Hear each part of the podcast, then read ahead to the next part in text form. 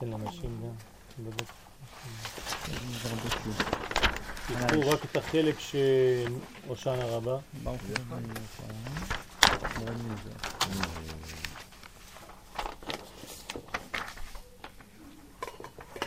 כבר יש את זה? ממרוקו, לא? אתה מכיר את השם הזה? קארו. אני לא לא בטוח encore des gens שזה qui arrivent là. זה מזונות? זה? הכל זה שהכל. מזונות. לא, זה זה לא מזונות. שהכל, ça, נכון? les montica aussi, שהכל. זה מזונות. טוב, אשתי יודעת, אני לא יודע. אמן, אמן.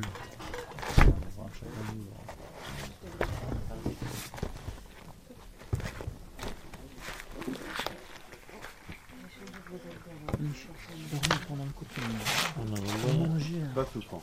manger un pain, c'est une mitzvah. זאת אומרת, אין- עבירה כאן ב- נכניס את זה. לתוך... הנוצרים אומרים שזה אסור לאכול. שחלק, חלק יש להם. כפול, לא. אין מראה סוכר. אצלך? כן, כן. זה. אשריך. אז לילה טוב. אני פה בפנים? אני פה בפנים? כן, כן, אתה פה. אתה גם פה. אתה, אתה פה. זה שונים, אלה א', זה ב', זה א', זה... זה סוג א', הוא זה סוג מתכוון? כזה, בזמן שהוא... מה שנתת לפני זה סוג א'? זה שזה צוריאל. אוקיי. תברך. למה? ישנת קצת? לא, כך? אז תברך לכולם. למה? אין קשר. מה? לא, זה כל קשר, אין קשר. למה? יש קשר. בסדר, אבל אתה יכול להוציא את מי שלא, לא כולם קוראים. לא כולם נוהגים לקרוא. מי שלא ישן לא, לא קורא. טוב, מי שהיה איתנו בסוכה, אמרתי תיקון את המשנה תורה, אמרתי לכולם. כולם קיבלו מקורות, דפים? יריב. יריב, יש לך?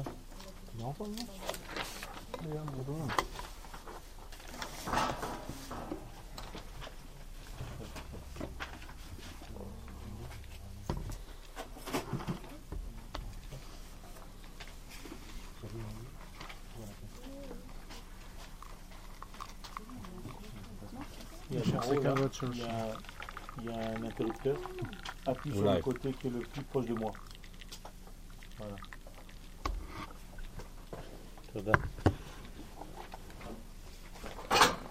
טוב, אנחנו נתחיל בליקוטי הלכות בעניין של הושענא רבה כדי להבין מה אנחנו עושים כאן. למה לומדים בהושענא רבה, מה זה הלילה הזה. אנחנו בתהליך אה, עלייה שלפעמים הוא יורד. ומטבע האדם שכשהדברים יורדים אז הוא חושב שהוא מתרחק מה... מהמקור. וזה הפוך. הירידה היא בעצם הגילוי האמיתי של העלייה. כל עוד ולא ירדת, לא עלית. אז אה, העלייה לארץ למשל זו ירידה. יורדים לארציות, וזה נקרא עלייה. כלומר, העלייה האמיתית היא החיבור של כל העליונים אל העולם הזה. מה שלוקחים ערבי נחל בהושענא רבה, עוד מעט אנחנו ניקח ערבות, זה נקרא ערבי נחל. הערבות צומחות בנחלים, הן זקוקות למים. אתם יודעים מה מסמל את הערבה, נכון? היא, אין לה לא טעם לא. ולא ריח. זאת אומרת שזה אלה מעם ישראל שאין להם לא תורה ולא מעשים טובים. זה האישה. זה מה שאמרת. לא, לא אמרתי שזה האישה. כן, אמרת שזה האישה. לא, אמרתי שזה ה' עליונה. רמז לה, לא אמרתי אישה. זה לא היה אל זה? תבלבל את השיעורים. זה... הוא אמר את זה, הדס, הדס, נכון, אמרתי ג'. ראשונות. הדס זה הבא. כן. אה, אמרתי הרבה אימא. זה אימא. אמא, לא אישה. אה, אימא, סליחה. זה לא אותו דבר. כן? עכשיו, מה בעצם מחיה את הערבה? המים. ברגע שאתה כותף ערבה, היא מתייבשת מיד. הערבה לא מחזיקה מעמד. אתם רואים שכמה פעמים בשבוע היינו צריכים להחליף את הערבות. ההדס מחזיק הרבה יותר טוב, נכון? הלולב מחזיק בסדר גמור, בתנאי שקנית לא אותו, כן, כי אתה קנית אולי לולב יבש, שנו, שני מקומות שונים וזה כן? ממש... אתה צריך לבחור לולב, לה- להתעמק בבחירה שלך. זה לא, זה פעם הראשונה. כן? פעם ראשונה שהוא מתייבש? זה לא מתייבש, הוא התפוצץ. וואי וואי וואי וואי. נפרצו עליו. נפרצו עליו, זה הפך להיות כבר דקל. כזה... אז קיימת את הפסוק, צדיק. התמר יפרח. כארז בלבנון יסגה. אז uh, הערבה היא בעצם חיה במים. כלומר, אם אין לך לא טעם ולא ריח, אם אין לך לא מצוות ולא מעשים טובים ולא תורה, אז מה מחיה אותך בעצם? רק להיות קשור למים. כלומר, להיות קשור למקום שיש בו תורה. לפחות שם תמשיך לחיות קצת. אבל אם כותפים אותך ולא מחברים אותך לארבעת המינים, כן, יש לך בעיה. אז מה זה שלוקחים ערבי נחל בהושענא רבה? כי אז הוא גמר החתימה. אנחנו עכשיו עוברים לחותם החיצון. ביום הכיפורים היינו בחותם פנימי, הקדוש ברוך הוא חתם אותנו. אתם זוכרים שאמרנו בנעילה של יום הכיפורים חותמנו לשלום ולא כותבנו לשלום. זאת אומרת שהייתה שם חתימה. החתימה הזאת היא נקראת חתימה פנימית. למה היא נקראת חתימה פנימית? כי יום הכיפורים הוא יום פנימי. ברוכים הבאים. בגלל שיום הכיפורים הוא יום פנימי, אז אנחנו קראנו לחתימה הזאת חתימה פנימית. ברוך השם, ברוכים הבאים. שלום עליכם. עליכם השלום.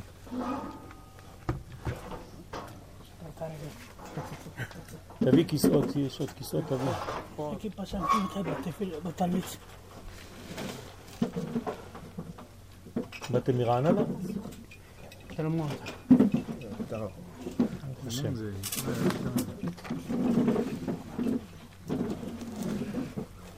אז אנחנו מנסים, ברשותכם, כן, להבין מה אנחנו עושים עם הערבות האלה, כן, שביום הכיפורים היינו בחותם הפנימי, ולכן אמרנו בסוף יום הכיפורים, חותמנו לשלום, ובגלל שיום הכיפורים הוא יום פנימי מאוד, הוא שיא של פנימיות העולם.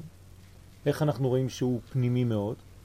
כי הכהן הגדול, שהוא שיא בני האדם, נכנס למקום הכי פנימי שיש בעולם, שזה קודש הקודשים. אז האדם הפנימי, ביום הפנימי, נכנס למקום הפנימי. ושם אנחנו מבינים ברמז שביום הכיפורים אנחנו חוזרים לפנימיות העולמות. ואז הקדוש ברוך הוא חותם אותנו בפנימיות. אבל זה לא מספיק, צריך גם חותם חיצון. כלומר, כשיצאנו מיום הכיפורים, אנחנו כבר בחוץ. יום הכיפורים זה כמו עולם הבא. עכשיו חזרנו לעולם הזה. הקדוש ברוך הוא צריך לחתום בחוץ את מה שהוא חתם בפנים. ולכן זה נקרא, ברוכים הבאים, הושענה רבה, שזה החותם החיצון של כל התהליך. אנחנו עכשיו בחתימה האחרונה. אתם יודעים שהספרדים אומרים סליחות בתפילה של בוקר, כן, כמו יום הכיפורים בקטן. תמצית של יום הכיפורים. בגלל הדבר הזה, ומאחלים כל אחד ואחד לשני, פית כתבה, לפי החסידות, אנחנו מאחלים אחד לשני פית כתבה, כי המלאכים לוקחים עכשיו את הפתקים של החותם החיצון, לא של החותם הפנימי, ומעבירים עכשיו לקדוש ברוך הוא, כן, מעבירים למלאכים את הגזר דין של כל אחד ואחד. אז אנחנו עדיין בסוכה מתפללים שהקדוש ברוך הוא יחזירנו בתשובה שלמה לפניו, שנתקן את כל העיוותים שלנו, את כל האחטאות שלנו, את כל החטאים שלנו, ונחזור להיות אנשים אמיתיים כמו שעם ישראל צריך להיות. כלומר קשורים במהות שלנו, בשורש שלנו, בזהות שלנו, ונמשכים אחרי הזהות שלנו. לא נמשכים אחרי דברים חיצוניים שהם לא שייכים לנו, שהם זרים, עבודה זרה. זה עבודה זרה במובן הכי פשוט. ברגע שאתה נמשך לדבר זר למה שאתה, זה נקרא עבודה זרה. עובדים עליך בעיניים, אתה נמשך לשטויות ואתה לא מבין את זה. אז תחזור להיות בעבודת הקודש. לעבוד את הקדוש ברוך הוא בלבדו, אין עוד מלבדו. אז אנחנו עכשיו בחתימה, גמר החתימה. אנחנו בליקוטי ההלכות בהושענא רבה. דהיינו שבראש השנה הוא ההתחלה ועתה הוא הגמר. מה שהתחלנו בראש השנה, עכשיו אנחנו מסיימים. זה מה שרצינו, זה מה שאנחנו מקבלים, בעזרת השם ביקשנו מלכות, אנחנו עכשיו ביומו של דוד המלך עליו השלום, שזה מן כל שבעה אושפיזין האחרון. כלומר, גילוי מלכותו יתברך. ומה שיש בראש, יש בסוף. כלומר, בראש זה היה בפוטנציאל, בכוח, עכשיו זה יצא לפועל. אז אנחנו אמורים בעצם לגלות היום מלכות. מה ביקשנו בראש השנה? מלכות. ברגע שביקשנו מלכות, ותמלוך אתה המלך הקדוש, המלך המשפט, מלך, מלך, מלך, מלך, תמיד מלך, עכשיו זה דוד המלך, הנה, אותו יום. אז סגרנו את המעגל, 21 יום עברו, כן? ואנחנו עכשיו סוגרים את המעגל, מקבלים את מלכותו יתברך עלינו. אז מה שהיה בראש, יש בסוף. סוף מעשה במחשבה תחילה. כמבואר בזוהר, שבהושענה רבה הוא בחינת וישוב, יצחק ויחפור את הבארות. אומר הזוהר הקדוש, מה קורה בהושענה רבה? זה רמז שיצחק, מי זה יצחק? מידת הדין, חוזר וחופר את הבארות. למה הוא צריך לחפור את הבארות? הבך של אברהם. כי הם סתמו אותם. מי סתם כן. אותם? הפלישתים. הפלישתים סתמו אותם. החברים שלנו. יפה מאוד. זאת אומרת, הסיטרה אחרא, הקליפות, היצר הרע, אלה שפולשים, ולכן נקראים פלישתים בגלל שהם פולשים על הקודש, הם באים לאכול מן הקודש, ולפעמים כשאנחנו חלשים, אנחנו גם נותנים להם חלק מהעוגה עוד יותר. עוד יותר. כן, שיאכלו קצת. אז אותם פלישתים, הם סותמים את הבאר. מה זה הבאר? הבאר זה כל מה שמאפשר לנו לראות, לשאוב את המים, את המים של הקדושה. באר זה לשון אור. כשאתה לא מבין משהו, אתה צריך ביאור. ביאור זה באר. וזה עמוק, אתה צריך לחפור עמוק באדמה, בחומר, כדי לגלות את הבאר. אבל חז ושלום, כשסותמים לך את הבאר, שמים לך עפר במקום המים, יוצא לך עפר, אז אתה מתייבש. אז מה זה העפר שסותמים? זה כל הדברים הזרים לעם ישראל. ואנחנו רוצים מים חיים מתוך הבאר. אז אומר הזוהר הקדוש, בלילה הזה כשאנחנו לא ישנים ואנחנו מתאמצים בלימוד הזה שאנחנו מתאמצים לעשות בהושענא רבה, אנחנו מבקשים מהקדוש ברוך הוא ישועה גדולה. זה התרגום של המילים, הושענא רבה. מה זה הושענא רבה? קודם כל הושענא זה ישועה, נא זה נון א', זה 51 יום מחודש אלול, ראש חודש אלול, עד היום. יש 51 יום, אז הושע נע רבה. כלומר, ישועה של 51 יום שתהיה גדולה מאוד. זה גאולה, גאולה ממש. למה אנחנו צריכים ברך? כי אנחנו צריכים גשם. זה לא מספיק לנו גשם. כי, כי כדי לקבל גשם צריך להתפלל. כן. אבל אם אנחנו רוצים ברך, זה בלי להתפלל. זה לא סותר את השני דברים. הפוך, באר לא מתגלה לבד. באר אתה חופר אותה, זה לא מעיין. אבל בלי להתפלל, אתה... אתה מה עובד... זה בלי להתפלל? זה התפילה, הכל רמזים. ברגע שאתה חופר באדמה עמוק כדי למצוא מים, זה הביטוי לתפילה, לתורה, להתעמקות שלך, לחיפוש שלך. זה הרמז. מה זה לחפור באר? לחפור באר זה להתעייף, זה לרדת עמוק, עמוק, עמוק, עמוק, עמוק, כמה מטרים מתחת לאדמה עד שאתה מוצא קצת מים. אין יותר מאמץ מזה. כן? באר לכל המדרגות. כמה מדרגות יש בעולם שלנו? שבע, נכון? אז הבאר שבע. זה הבאר של שבע מדרגות. זה השורש. כלומר, אברהם זה לא סתם שהוא נמצא בבאר שבע, הוא בשורש כל המדרגות. כי הוא חופר את כל המדרגות עד שהוא גילה את הקדוש ברוך הוא. חפירת הבאר זה גם הכנה של כלי. זה הכנה של הכלי, בוודאי שזה הכנה של הכלי. ולכן זו עבודה רצינית מאוד. כן? מי שחז ושלום לא חופר את הבאר, אז הוא נשאר בבור. כן, הבור ריק, אין בו מים. אבל אם אין בו מים, נחשים ועקרבים יש בו. איפה זרקו את יוסף? בבור. ויוסף מה עשה? באר. כלומר, מהבור אתה הופך לבאר, זה הסוד של העולם שלנו. אתה לא צריך להישאר בור או בור ועם הארץ. כן? אל תקרא בור אלא בור. אתה צריך להיות באר, באר היטב.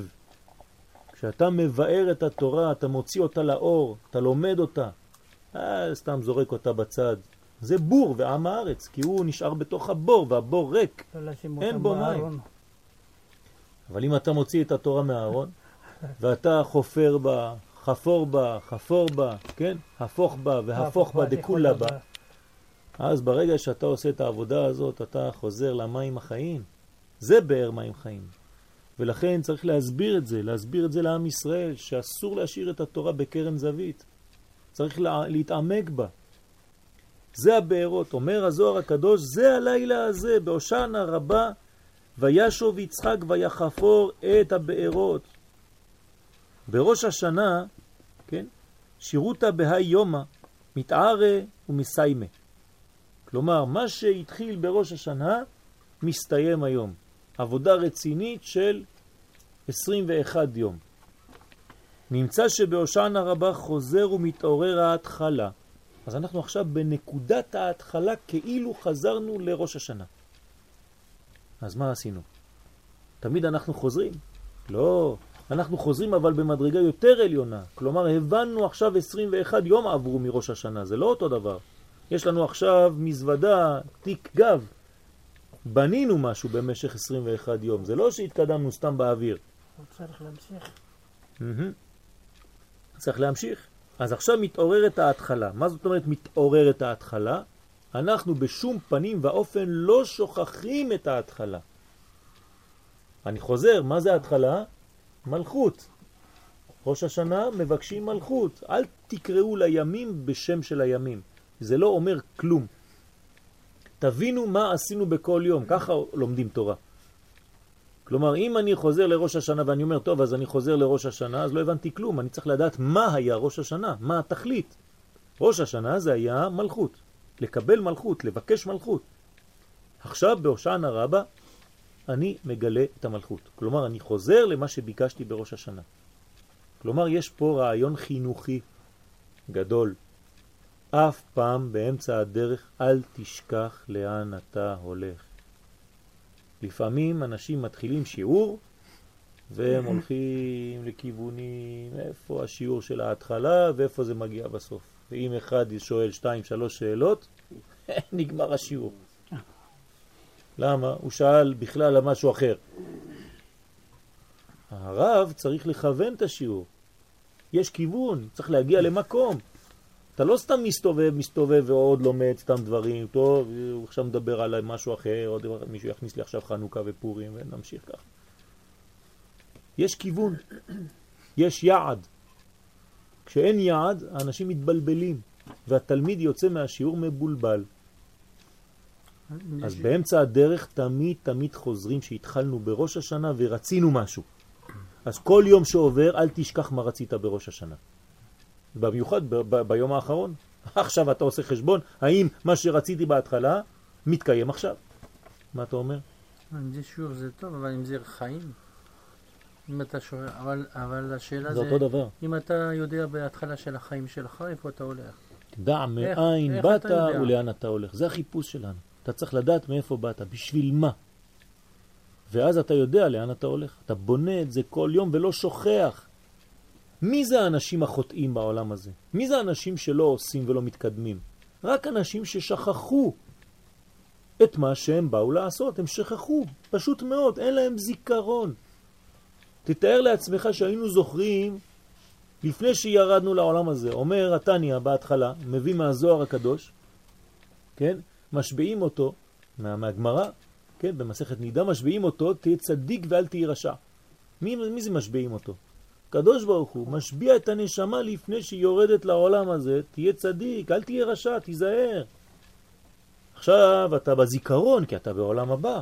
כשתרד לעולם הזה, אתה תרד לעולם של שכחה, אתה עלול לשכוח. יבואו כל מיני מבלבלים, בלבלנים למיניהם, ויורידו לך את כל, ה... כל, מה שלמדת. כל מה שלמדת בכלל שמה. ואז אתה שוכח. אז אתה בעולם של שכחה, ועוברים החיים, השנים עוברות, ואתה עוד לא נזכרת. ומה באנו לעשות? אמרנו לכם את זה כבר בראש השנה בסייעתא דשמיא. יש לנו יום הזיכרון. אתם יודעים מה זה יום הזיכרון? יום הזיכרון לנשמתנו. מה באנו לעשות? כלומר, בראש השנה אנחנו יודעים מה באנו לעשות. זוכרים מה באנו לעשות, ומחדשים את, לעצמנו את מה שבאנו לעשות. צריך לעבוד על זה, כמובן. אז אנחנו חוזרים, מתעוררת ההתחלה, דהיינו מה שהתחיל בראש השנה, חוזר ומתעורר עתה בהושענה רבה. ומסתיים, והנה על פי המאמר תקעו, כן, תקעו בחודש שופר בכסל ליום חגנו, שם מבואר כל עניין ראש השנה ויום הכיפורים וסוכות, שזה תהליך אחד שלם, לא מפרידים בין החגים. כמובן יש הבדלה, אבל לא הפרדה. צריך לדעת מה זה אחד, מה זה השני, מה זה עשרת ימי תשובה, אבל צריך להבין שאנחנו במנגנון אחד שלם, בשרשרת. לא לשכוח אף פעם את השרשרת. דע מאין באת ולאן אתה הולך, זה לא סתם רעיון. זה תמיד השרשרת של החיים ושל הלימוד. אתה נרדם? אז תשתה משהו. אז זה כל העניין של ראש השנה ויום הכיפורים וסוכות. ובראש השנה מתגלה האמונה, בחינת אף אמונתך בקהל קדושים. ראש השנה זה התחלת האמונה. אנחנו רוצים לאמן את קודשא בריחו עלינו. אתה הולך לאימון, אתה מתחיל לעשות כל מיני תנועות, ואתה חי יותר. התנועות שלך מחיות. אתה יוצא מהאימון, אתה עוד יותר בריא, כן? בכושר. אותו דבר באמונה. כמה שאתה מאמן יותר את המוח שלך, את השכל שלך בלימוד, אז אתה הופך להיות יותר מאמין, כי אתה מאמן יותר את המציאות של הבורא בחיים שלך. אבל אדם שלא לומד תורה, הוא סומך על מה שהוא למד פעם, הוא עייף, קשה לו, אז הוא כבר לא מאמן את הקדוש ברוך הוא. קשה לו לאמן, הוא לא יודע, הוא שוכח, אז הוא בעיה. אז אנחנו בראש השנה מתחילים את המנגנון הזה שנקרא אמונה. בלי לדעת, אנחנו חיים את הדברים, מתקדמים עם התהליך. כמו שכתוב שם, והתגלות האמונה הוא על ידי שמתגלים העצות שהם בחינת מים עמוקים. כלומר, אני מתגלה יותר ויותר. אני מגלה את מה שיש בפנים יותר ויותר. מה עשינו בחג הסוכות? הלכנו לשאוב מים. מאיפה? ממעייני הישועה. איפה זה מעייני הישועה? אתה מכיר מקום כזה? נקרא שלט. זה צד ימין, 50 מטר, מעייני הישועה. איפה זה? ושאבתם מים בססון, ממעייני הישועה. זה לא רק שיר. איפה זה מעייני הישועה? אתם יודעים איפה זה? בירושלים. איפה בירושלים? איפה היו שואבים מים בשביל ניסוך המזבח? בשילוח. מעיין השילוח זה מעייני הישועה. כלומר, אנחנו בתוך ירושלים, עיר הקודש, שואבים מים חיים. מהקודש הזה ובאים ומנסחים את זה על המזבח. כלומר, אנחנו מביאים את המציאות הכי תחתונה ומעלים אותה למציאות הכי עליונה. זה הקדוש ברוך הוא. בדרך כלל מה מנסחים על המזבח? דם. יין. ופתאום בחג הסוכות מוסיפים מים, כדי למתק את הגבורות שביין. אז זה מה שאנחנו עושים, מים עמוקים. מנסחים לנסח זה לשפוך, יש חורים בתוך המזבח, זה מנגנון שלם, צריך לבדוק את זה. עוד מעט נלך לבית המקדש, בעזרת השם אני אראה לך. זה שיטים, זה... כן, זה השיטים. נכון, בדיוק. זה עניין של השיטים שם, זה סוד גדול מאוד. רוצים תרגום. מה? שואלת מה התרגום. תרגום? במה? מי שאל? לנסח. אני לא רואה. אסתר, בטוח. כן. ברוך השם, אסתר. ניסוך זה... כמו on dit français? וואי, וואי, איך אומרים את זה? לא, אני רוצה לתרגם לה את זה בצרפתית. כן, כן, כן. בסדר? זה אספרג'ה. וואלה. אז בחינת ממעמקים קראתיך השם. אז אתה הולך למים העמוקים האלה, אתה לוקח את המים, אתה שואב את המים, אז זה רמז, כן? אתה לא שואב סתם מים, אתה שואב רוח הקודש, אתה צריך לכוון שם, אתה לא עושה איזה סתם תנועות. מי שהולך לשם לשאוב מים, והוא מכוון שהוא שואב רוח הקודש, הוא נהיה נביא. הוא נהיה נביא, פשוט. מי שרוצה להיות נביא, הוא נהיה נביא. לא לדאוג. אני אומר לכם את זה לא סתם ככה רעיון. אתם רוצים באמת באמת להיות נביאים, אתם תהיו נביאים. אתה נהיה מה שאתה רוצה, אבל באמת. קרוב השם לכל קוראיו, לכל אשר יקראו באמת. אם אתה באמת רוצה משהו, אתה הופך לדבר הזה. אין צחוק בעולם הזה. מה שאתה רוצה, הקדוש ברוך הוא נותן לך. בדרך שבן אדם רוצה ללכת, מוליכים אותו. אז כדאי לרצות את הדברים הטובים. כי אם לא, אתה תגיע לדברים השם ישמור. כי גם שם זה מוליכים אותו. עוד יותר, היצר אומר, אני מלווה אותו. עוד יותר מהר. אז ממעמקים קראתיך השם. וזה שמתחילים לומר בראש השנה, זה המזמור ממעמקים קראתיך. כן, ממעמקים קראתיך, זאת אומרת, אני קורא לך מהמקומות הכי נמוכים שבעולם הזה. מן המצר קראתי. כן, ואתה תענה לי אחר כך במרחב. אבל מן המצר, מהמקומות הכי נמוכים בחיים שלי. זה רמז, שכשיש לנו בעיות בחיים, משם אנחנו צריכים לצעוק אל הקדוש ברוך הוא. לא לחכות שתהיה במצב רק כשאתה במצב טוב. לא, ממעמקים קראתיך. ממעמקים זאת אומרת גם במקומות ובזמנים שקשה לך, כן? ענני אחר כך במרחביה. מן המיצר קראתיך. דווקא זה הגיוני. בבעיה בדרך כלל קוראים לו, לא... לא, לא, לא. אנשים לפעמים לא יודעים לקרוא בבעיות. הם הולכים לפתור את הבעיות אצל חברים, אצל הרופאים, אצל כל מיני אנשים ושוכחים אצל מי צריך, למי צריך להתקשר באמת. בסוף כשהם גורמים את כל הסיבוב הם מגיעים לרבנים. זה, זה השלב הסופי. זה כאילו עכשיו עשינו את מה שיש לו עם בני אדם, עכשיו נעשה עם הבורא. כן? עכשיו כמובן שכשאתה מגיע לשמחה, אסור לך לשכוח. כי שם זה הבעיה גם כן. שאדם, חז ושלום, תחת אשר עבדת את השם, לא עבדת את השם בשמחה ובטוב לבב מרוב כל. הקדוש ברוך הוא נתן לך הרבה הרבה הרבה, אתה מתחיל לזלזל, אתה בועט עכשיו, מה... אה, הוא ילמד אותי זה... מה? זה מעמקים, עומק עומק. נכון, נכון, נכון. אז יש לנו שבעה עומקים. כן? יש לנו ממעמקים קראתיך, תשימו לב, יש שבעה פסוקים. כן, שיר המעלות ממעמקים קראתיך השם, השם שמעה בקולי, תהיינה אוזנך קשובות לכל תחנוני, אם עוונות תשמור יה, אדוני מי יעמוד, כעמך סליחה, למען תברא, קיוויתי השם, קיוותה נפשי, ולדברו אוכלתי, נפשי להשם, משומרים לבוקר, שומרים לבוקר, יחל ישראל אל השם, כי אם השם החסד והרבה עמו פדות, והוא יפדה את ישראל מכל עוונותיו. שבע שורות, מדרגות של עומקים. ספר יצירה מביא את כל העומקים האלה. מה זה העומק?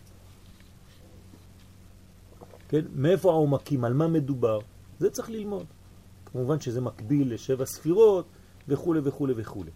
אבל לא עד כאן, על כל פנים אנחנו צריכים לקרוא מהעומק של כל דבר ודבר, לתת את הטעם של כל דבר ולחדור פנימה בלימוד שלנו כמה שיותר. הרמב"ם אומר, כל דבר שאתה יכול לתת לו טעם, תיתן לו טעם.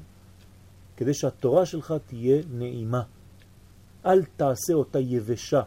כתוב בזוהר הקדוש בתיקוני זוהר, שחז ושלום רוב האנשים עוזבים את התורה בגלל שהם עושים אותה יבשה. הם לא מרגישים את הטעם הפנימי. אמרתי אתמול בסוכה, בסייעתא דשמיא, נכון? מי חוזר היום בתשובה? רק אלה שמתקשרים לחסידות. נכון? למה? כי החסידות נותנת טעם לדברים. פנימיות התורה זה הטעם של הדברים. כי על ידי זה נתגלה האמונה כנל, וזה בחינת בריאת העולם, שנעשה בראש השנה ברשע חשוכה, והדר נהורה. כלומר, בהתחלה הכל חשוך. ויהי ערב, אחר כך ויהי בוקר. בהתחלה כל ההתחלות קשות. אז יש אנשים שמתייאשים, מתחילים לפתוח איזה דף גמרא או דף אה, לימוד, רואים הכל חושך. כמו זבובים קטנים, במקום אותיות רואים הכל כזה, איזה בלגן, איפה קוראים בכלל? יש ימין, שמאל, תפרוצי, באמצע, איפה קוראים? אומרים, לא, זה פה זה רש"י, שם זה תוספות, פה זה הגמרא. מה זה גמרא? למה זה לא בעברית? למה מדברים איתי בסינית? אני לא מבין כלום. הם לא יודעים להיות פשוטים. תכתוב לי את כל ההלכה, נגמר. מה זה הסיבוכים האלה? אתה לא מבין שזה כל התהליך של החיפוש, זה חינוך בחיים שלך. אתה אף פעם לא תקבל דברים מוכנים. אתה צריך להתאמץ כדי לקבל דבר, ולכן יש לך שמונה, תשעה, עשרה דפים כדי להגיע להלכה. כן, אסמך בפרוזדור.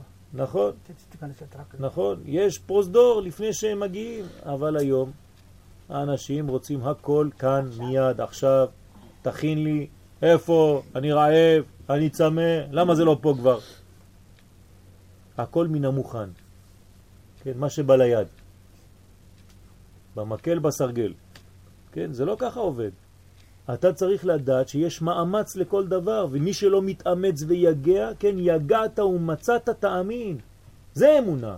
אבל מי שלא מתייגע ורוצה לקבל סתם ככה, מאיפה זה יצא לו? גם תורה אותו דבר. מה אתם חושבים? אתם תלמדו תורה דרך קלטות? קלטות זה סוכריה. כן, זה קל. זה לא מספיק. אתה צריך להתייגע ולחפור ולא לישון בלילה ולהתאמץ, אדוני. מה אתה חושב? נותנים לך סתם ככה? קדוש ברוך הוא יושב ולומד איתך תורה אפילו אתה לבד. אבל תתאמץ, אני רוצה לראות מה יש לך בפנים בתוך הבטן. אתה אומר לי, כן, אני לא אוהב ללמוד כשמכריחים אותי. בסדר, בוא נראה אותך חכם גדול כשאף אחד לא מכריח אותך, אתה אפילו לא פותח ספר. אז מה אתה משקר? אתה רק בורח מן החיים, חז ושלום. בורח מן החיים. אז כל זה מאמצים שמניבים פירות, וצריך להתאמץ ולהתעמק ולחפור ולחפור ולשאול שאלות ולהתקשר ולא חשוב מה. לא הבנתי שמה ולא הבנתי שמה, הנה איזה נודניק, ברוך השם, נודניק דקדושה. שואל שאלות, מתקשר, עוד שיעור, אני לא רוצה להפריע אבל אני רוצה עוד, וזה, הנה עוד נודניק ועוד אחד, זה מלך. כן, יש נודניקים דקדושה, זה נקרא אנשים שרוצים ללמוד. אנשים אמיתיים שרוצים לחפור בתורה, רוצים להתקדם. ואתם רוצים לדעת מה? הקדוש ברוך הוא נותן. מי שרוצה מקבל. מי שרוצה באמת מקבל. אז לפעמים זה קצת קשה, קשה להשיג, אבל בסוף משיגים ומתקדמים. המילה תורה צריך לעמוד בתור בשביל להגיע לאור שלה. איווה. הוא צריך לעבוד קשה בשביל להגיע לאור. ברוך השם, נכון. נכון, אז עומדים בתור ומחכים ומתאמצים, אבל העמידה בתור זה לא סתם פר ובלי לא. לעשות כלום. כן, יש עומדים בתור ומחכים שזה לא, נעשה לבד. לאור של התורה. צריך לעקוב. כל התור הזה הוא בעצם כל התור. כל התור. זה בקוף, כל התור. זאת אומרת שזה תהליך, גם כשאנחנו מתקדמים זה תהליך. כלומר הגאולה זה לא רק שיבוא המשיח, הגאולה זה כבר עכשיו, כל התהליך שמביא לגאולה. אל תש... חתולים מנסים... אה, גם הם רוצים ללמוד תורה, גלגולי נשמות. מה? עוד ציפור. כן. יש לנו הרבה אורחים, ברוך השם. כל שנה ושנה מתווספים. גם אנושיים וגם בלתי אנושיים.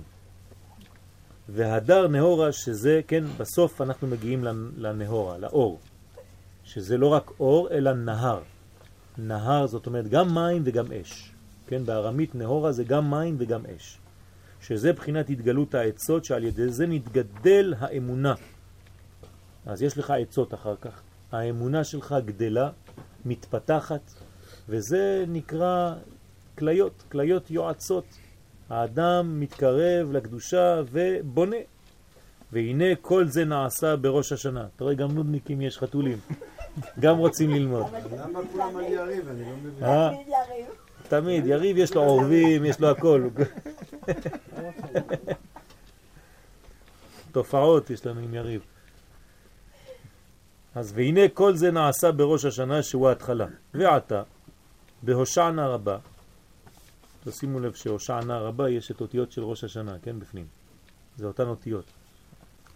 שהוא הסוף, הושענה רבה שהוא הסוף, ואז הוא גמר החתימה. אז מה עושים בגמר החתימה? אנו חוזרים ומעוררים את ההתחלה. ככה זה עם ישראל. הגעת לסוף, אומרים לך, טוב, עכשיו אתה מתחיל. הנה, מה אנחנו עושים השבת? מתחילים בראשית, עוד פעם, התחלנו... לא, תביא איזה חודשיים חופש, החופש הגדול. אתה מסיים, מתחיל, מסיים, מתחיל. מה אין להם מה לעשות היהודים האלה? כל פעם מגיעים לסוף, מתחילים להתחלה. זה רמז. אתה אף פעם לא בשום תהליך, אלא תמיד סוף והתחלה, התחלה וסוף, והתחלה וסוף. תמיד הכל מחדש. אל תירדם, על בינתך אל תשען, כן, נעוץ סופו בתחילתו. זה הכוח. בוודאי, בוודאי, אנחנו לא באותו לא תהליך עגול מסתובב כמו הגויים, אנחנו בספירלה. כן, תמיד תמיד עולים, עולים ומתקרבים יותר ויותר לגאולת העולם. כל שלב, אתה חושב שאתה בהתחלה כמו שהיית, זה לא נכון. כן. תפשין סמך זין, זה לא תפשין סמך וו. זה גמרנו תפשין סמך וו, עברנו לספירלה חדשה, למדרגה חדשה, וכל חודש שעובר, או מה הולך להיות השנה, בעזרת השם, רק דברים טובים. דהיינו התגלות העצות שעל ידי זה נתגדל האמונה, וזה בחינת ערבי נחל. מה זה ערבי נחל? שהם בחינת עצות, בחינת כליות יועצות. כמו שאברהם אבינו היו לו שתי כליות יועצות, זה נקרא נצח והוד. כלומר, נגיד את זה במילים מודרניות, מוסר כליות. לקונסיאנס. כלומר, שאתה לא מרגיש טוב כשעשה עושה דבר רע. באופן טבעי. שיקרת, אתה נהיה אדום. למה? כי אתה אדם קדוש. מי שמשקר ולא מתבייש, לא נהיה אדום, אז הוא חולה. מי ששיקר ונהיה אדום, הוא בריא. אבל הוא שיקר, אבל הוא בריא. למה הוא מתבייש? זאת עובדה של ניקיון. כלומר, אם אתה גנבת, היית באיזה מקום, לקחת משהו, פתאום אתה נכנס לאוטו עם מה שלקחת, אתה אומר, רגע, רגע, אני לקחתי, לא ביקשתי רשות, זה... אתה יוצא מהאוטו, מפרק הכל, מחזיר הכל. כן, זה נקרא מוסר כליות. יש לך כליות יועצות, הטבע שלך, כן, הכלי האחרון של כל הכוח של האדם זה בכליות. כשאדם איבד את כל הכוח שלו, הכוח האחרון נשאר בכליות. כלומר, כשאיבדת את הכל, חז ושלום בתורה, אין לך כבר תורה, אין לך שום, שום דבר, נשאר לך עדיין מוסר כליות, אתה נשארת עדיין אנושי. יש משהו עדיין שקושר אותך לקודש, ואתה אומר, רגע, אני לא יכול לדבר עם אמא שלי בצורה כזאת. אני לא יכול לדבר עם אבא שלי בצורה כזאת. אני לא יכול לגרום לאחי, לאחותי, לשכני, את מה שעשיתי לו. אני חייב להתקשר, אולי טעיתי, אולי לא דיברתי יפה. זה נקרא מוסר כליות. אדם שהוא נורמלי, נשאר לו הדבר הזה. כן, כן, כליות זה לרע, כליות. כי זה כלי, לשון כלי, והכלי האחרון של כל הכוח של האדם זה בכליות. כן, מה, מה הפונקציה של הכליות? למה לא במוח? כי זה, אם זה היה במוח, זה מחשבה טובה. מחשבה טובה זה לא מספיק. גם לכבשה יש מחשבה טובה. כי אצל הגויים אומרים שזה במוח. כן, בוודאי, כי הגויים הכל בשמיים. אנחנו אומרים לא בשמיים הם. אם אתה לא מוריד את הדברים לעשייה, בכליות, בגוף הכי נמוך, לא עשית כלום. זה לא מספיק שיהיה לך מחשבות טובות. זה מסנן. נכון, אז זה מסנן, זה המסנן של הגוף. אז זה הכליות. אז צריך לסנן את הכל. אבל למה שזה יהיה מבחינת ערבי נחל? ערבי נחל. ה- למה זה ערבי נחל? כי כשאיבדת הכישרון. את הכל, נשאר זה. מה זה ערבי נחל? אין להם לא טעם ולא ריח. ולמרות זאת. הם חיים, זה המוסר כליות, זה הדבר האחרון הבסיסי שנשאר אצל האדם. נכון. בסדר? אז זה העניין של הערבי נחל. אז זה נקרא כליות יועצות, שהם בחינת נצח הוד.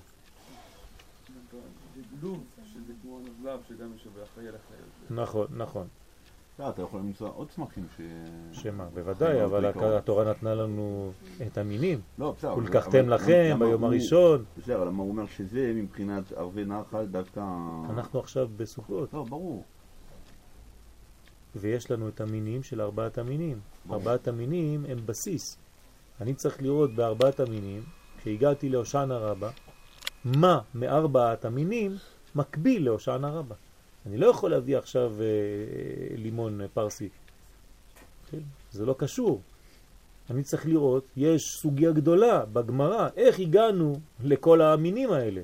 זה לא סתם אה, זה, השאלה שלך היא עומדת במקום, אבל היית צריך לשאול אותה בפ... בסוכות, בכלל. נכון. מה זה כפות פרים, מה זה ערבי נחל, מה זה ענף עץ אבות, מה זה האתרוג, מאיפה אתה יודע שפרי עץ אדר זה אתרוג? זה נכון, אבל כבר הגמרא עונה על זה. זה דיון שלם איך הגענו למסקנות האלה. לא, הכוונה שלי זה יותר, שפה הוא כותב באופן מאוד אה, טבעי או ספונטני, שזה מבחינת ערבי נחל. זאת אומרת, ישר אתה צריך להבין שהכליות היועצות זה מבחינת ערבי נחל. אז אני כאילו, אסביר לך קצת זה, יותר. זה, זה אחד מקביל לשני ואתה אמור להבין את זה נכון, בלי, בלי לחשוב יותר מדי. נכון. ברוכים הבאים. אתם יודעים, בגללך.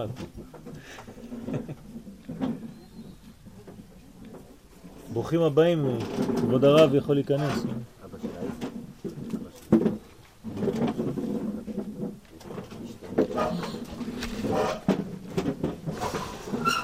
ברוכים הבאים.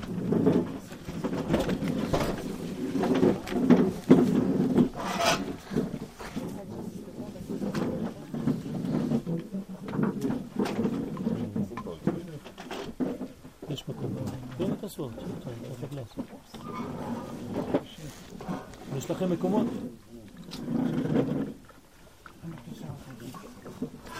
זה הכי כיף לו שם יאיר. במיטה ישן ושומע.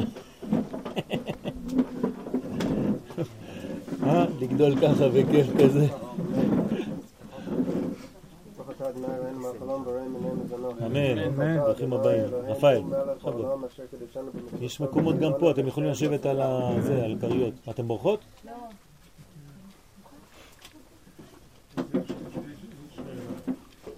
יש לך שאלה? עוד לא הגעת.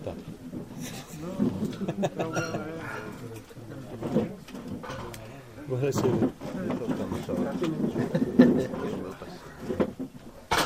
כן, זה יואל הוא היה. טוב.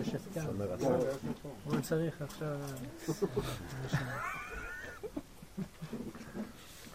טוב, תיקח לולב, זה יהיה כמו נשק רציני, לשמור על הכניסה. כן. Il n'y a pas de guideur.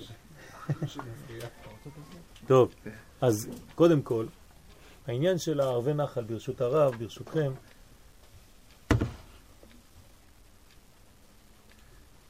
הכליות הן מסננות, אבל מה עובר שם? כל המים, נכון? המים. נכון, יפה מאוד. עכשיו, ערבי נחל זה גודל דווקא במים, זה המסנן. ולכן הביטוי לזה, ואתה צודק ותכף נדבר על זה גם אולי בשיעור אחר, בלי נדר, בעזרת השם, איך שנתפתח בערב, בלילה הזה. האמת שהביטוי לכל הדבר הזה זה בשפתיים. כלומר, הערבה דומה לשפתיים, וזה הגילוי האמיתי של האדם. כלומר, איך אתה מודד בן אדם? לפי הדיבור שלו. ככה מודדים בן אדם. כל עוד והאדם לא דיבר, אתה עדיין לא יודע. הדיבור של האדם זה הגילוי של הפנימיות שיש לו במוח. ולכן זה כל כך חשוב, כן, לתקן את הדיבור. וזה התיקון של הערב. אנחנו עוד לא דיברנו על זה, לא התייחסנו לדיבור, אבל הערבה היא בדיבור. מאיפה בא הדיבור הזה? באופן מאוד מאוד לא קשור כמעט, מהכליות. כלומר, יש קשר בין הכליות שהם נצח והוד, שזה בעצם התומכים של מה? כן, לפי הספירות, נצח והוד הם ביסוד. כלומר, הם החיבור של היסוד. היסוד מה מביא? מים מכל מיני סוגים, נכון? או סוג של פליטה, מים לא טובים, או חיים. כלומר, אנחנו עכשיו בונים את מה? את הקשר בין העולמות.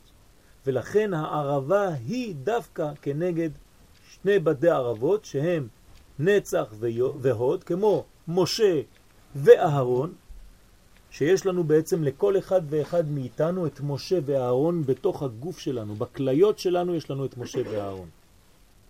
וכשנגיע למצב כזה, שיש לנו כל אחד ואחד מרגיש את משה רבנו ואת אהרון הכהן בגוף שלו, כלומר בכליות שלי, שהגוף הטבעי שלי, הבשרי שלי, לא מאפשר לי לחטוא. כלומר, אם חז ושלום נכנס לתוך גופי אוכל שהוא לא טהור או קשר, אני מקיא אותו. בלי להיות דתי, בלי להבין, בלי כלום. איך? בגלל שהגוף שלי התנקה והפך להיות זך, וכל כולי קודש. ככה אנחנו צריכים להגיע, למדרגה כזאת, שאפילו הגוף שלי מרגיש שזה לא טוב. אני נכנס למקום, אני שומע לשון הרע, מיד אני מרגיש חשק להקיא, אני לא מרגיש טוב. זה קורה לכם? אם זה קורה לכם, אתם בריאים. זאת הבריאות האמיתית.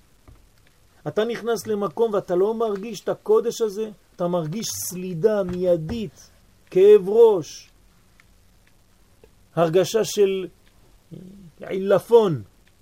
מאיפה זה בא? מהמדרגה הקדושה שלך. מצד שני אתה נכנס למקום של קדושה, אתה חי. אתה קם לתחייה. זה נקרא מצב בריאותי נורמלי, וזה הכליות היועצות. זה חשוב מאוד להגיע למדרגה כזאת של כליות יועצות. זאת אומרת שהכליות, שהחלק הגופני, הוא מגלה את הקודש כפי שהוא צריך להיות. הבט?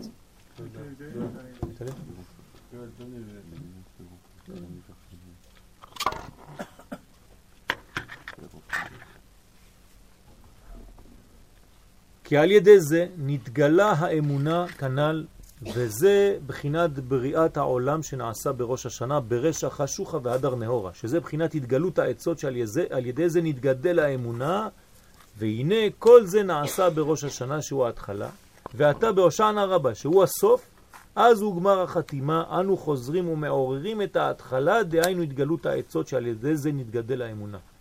וזה בחינת ערבי נחל שהם בחינת עצות, בחינת כליות יועצות, שהם בחינת נצח הוד, שזהו בחינת ערבי נחל כידוע. וערבי נחל הם אפיקי מים, בחינת מים עמוקים עצה בלב, בלב איש. כלומר, הכליות שלנו, החוסן הטבעי שלנו, מתגלה דווקא דרך הערבה. בוא נראה אם אתה חכם כשאין לך לא תורה לידך, לא מעשים טובים. בוא נראה אם נשארת בקדושה. יום הערבה. אין לה טעם, אין לה ריח, והיא בכל זאת מגלה קודש. זה הכוח של יום הערבה, הושענא רבה. ועל כן הם נקראים הושענות, על שם שצועקים עליהם הושענה. הקדוש ברוך הוא תושיע אותנו בזכות, כן, נא זה לשון בקשה. וגם רמז לנון א' ימים מראש חודש אלול עד היום. ואנחנו אומרים, אמן, הושענה, הושענה, מה זה הצעקות האלה? אנחנו צועקים לקדוש ברוך הוא בלי כלום, זאת אומרת כאילו בגוף חשוף בלי כל הכלים, רק מהטבע הבשרי, החומרי שלנו, גם הוא, כל עצמותיי תאמרנה השם מכמוך. כי בוודאי כן ראוי לצעוק עליהם הושענה, כי הושענה מורה על צעקת הלב.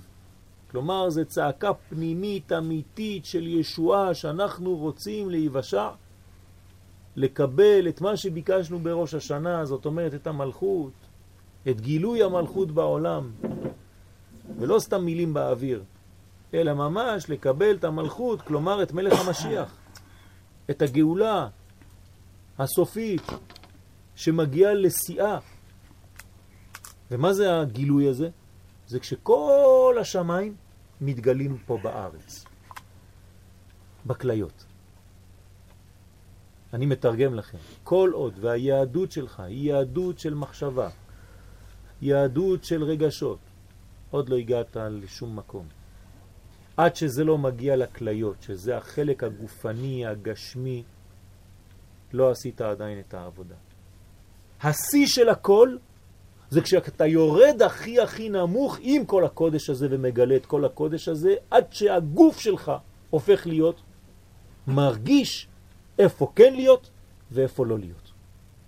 ולמה דווקא ביום הזה, בשבעת ימים של סוכות, בארבעת המינים, צריך להחליף אותה כמעט כל יום. כן, אמרנו את זה בתחילת השיעור.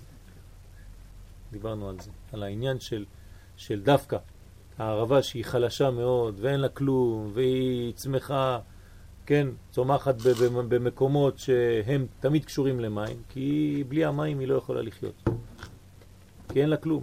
זה אנשים שהם להם לא תורה ולא מעשים טובים. צריך להחליף אותם כל יום, כל יום ערבות חדשות כי, כדי לרענן אותם. והיום פתאום אנחנו עושים יום הערבה, כלומר, וזה רמז, כן, שאפילו שאתה במצב הכי גרוע, אין לך לא תורה ולא שום דבר, כל עם ישראל מקיף אותך. אל תדאג.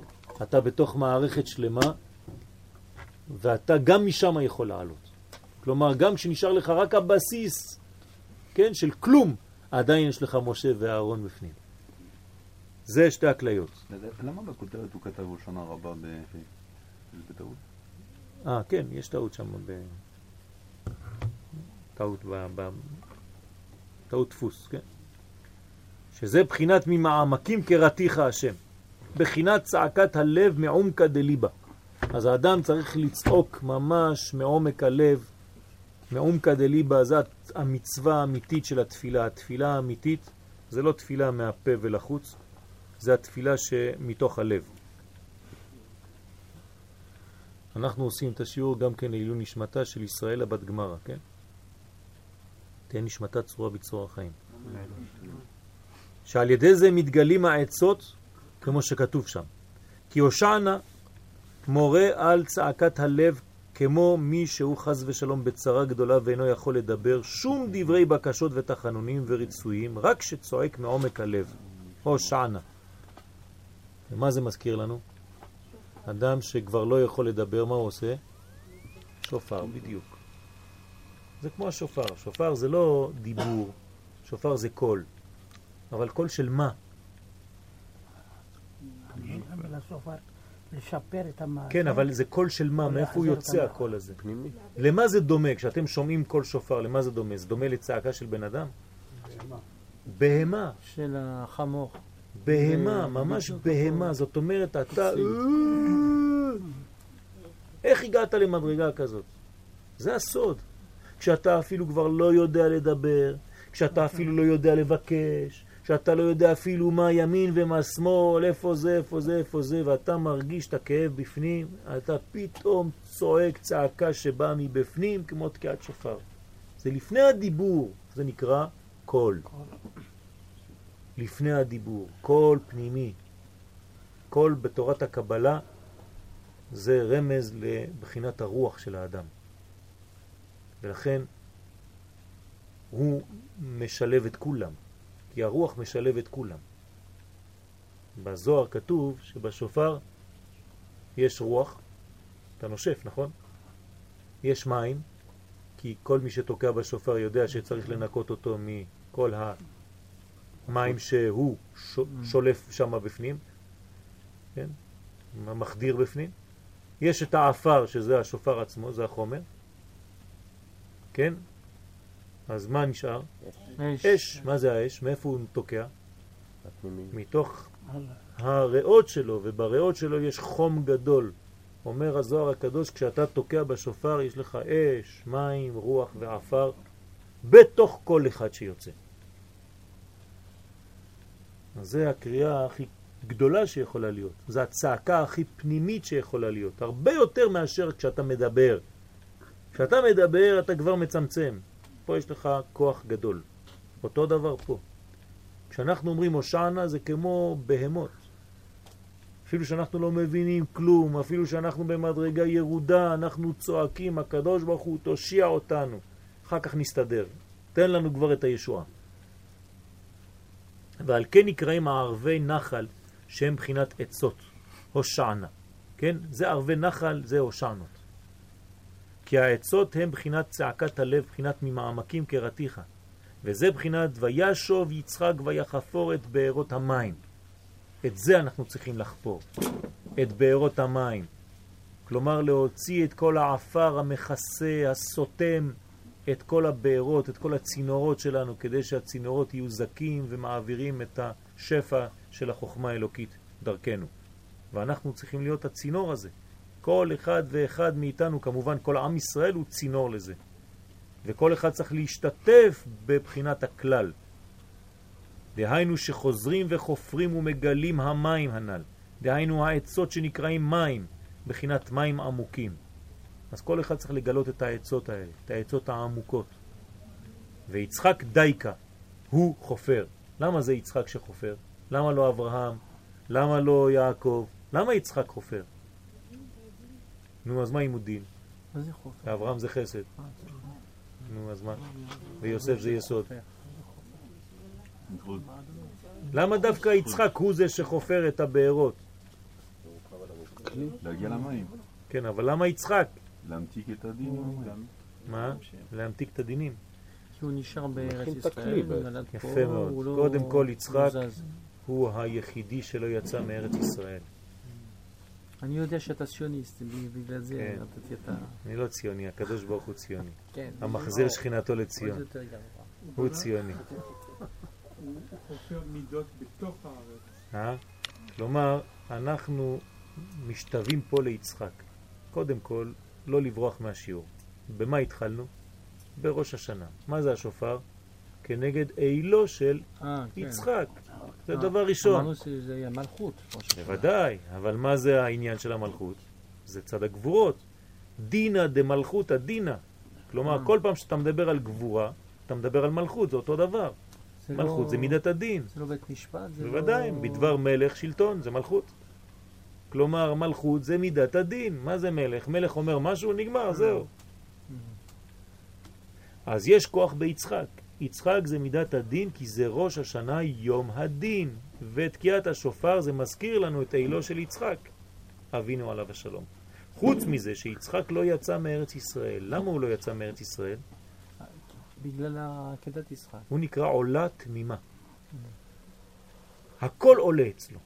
כולו קודש. קודש על ידי דבר מאוד מאוד מוזר. קודש של פסיביות. לכאורה זה האדם הכי פסיבי שיכול להיות בהיסטוריה. הוא לא עושה כלום, לכאורה, כן? אפילו מדביקים לו אישה, לא הוא בוחר אותה. מביאים לו אישה, כל מה שקורה לו בחיים זה בא ממקום אחר. והוא כאילו לא עושה כלום ומקבל, מקבל, גם מקבל. בברכה. כן, מעניין זה- מאוד. והאמת שהפסיביות של יצחק היא לא פסיבית כל כך. זאת הפסיביות הכי אקטיבית שיכולה להיות. כלומר, שיא הקודש זה להיות אקטיבי באופן פסיבי, כמו יצחק. כלומר להגיע למדרגה כל כך פנימית שאתה הופך להיות בעצם הכלי הכי ראוי לקבל את הקודש. זה נקרא עולה תמימה. ואתה כמו קורבן עולה. הכל. זה הכוח של יצחק. עכשיו, בתוך יצחק יש את החיות הכי גדולה. אבל יש גם את האפשרות להפך. כלומר, יצחק זה אותיות קץ חי. שזה או סוף החיים, קץ חי, או שזה חיים קיצוניים, קיצוניות החיים. וזה בעצם מה שאנחנו צריכים לברור לעצמנו ולבחור לעצמנו. או שאתה יצחק מלשון קץ חי, זאת אומרת שאתה בפסימיות הכי גדולה מאוד, ואתה רואה הכל שחור תמיד, והשנה מתחילה בשחור, במרכאות, כי זה יום הדין, אבל אנחנו אומרים שאחר כך הולכת ונהיית יותר ויותר בהירה, נהורה. או שאתה בוחר לעצמך להיות אופטימי, ואז אתה לא קץ חי, אלא קיצוניות של חיים. אבל זה גם לא טוב. אה? להיות קיצוני. לא. כשאנחנו אומרים קיצוניות של חיים, אנחנו אומרים נצח.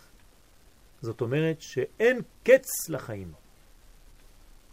וזה בעצם המדרגה שעם ישראל זכה כשהוא הגיע לשיא במעמד הר סיני, שנאמר עליהם בילע המוות לנצח, ומחה השם דמעה מעל כל פנים.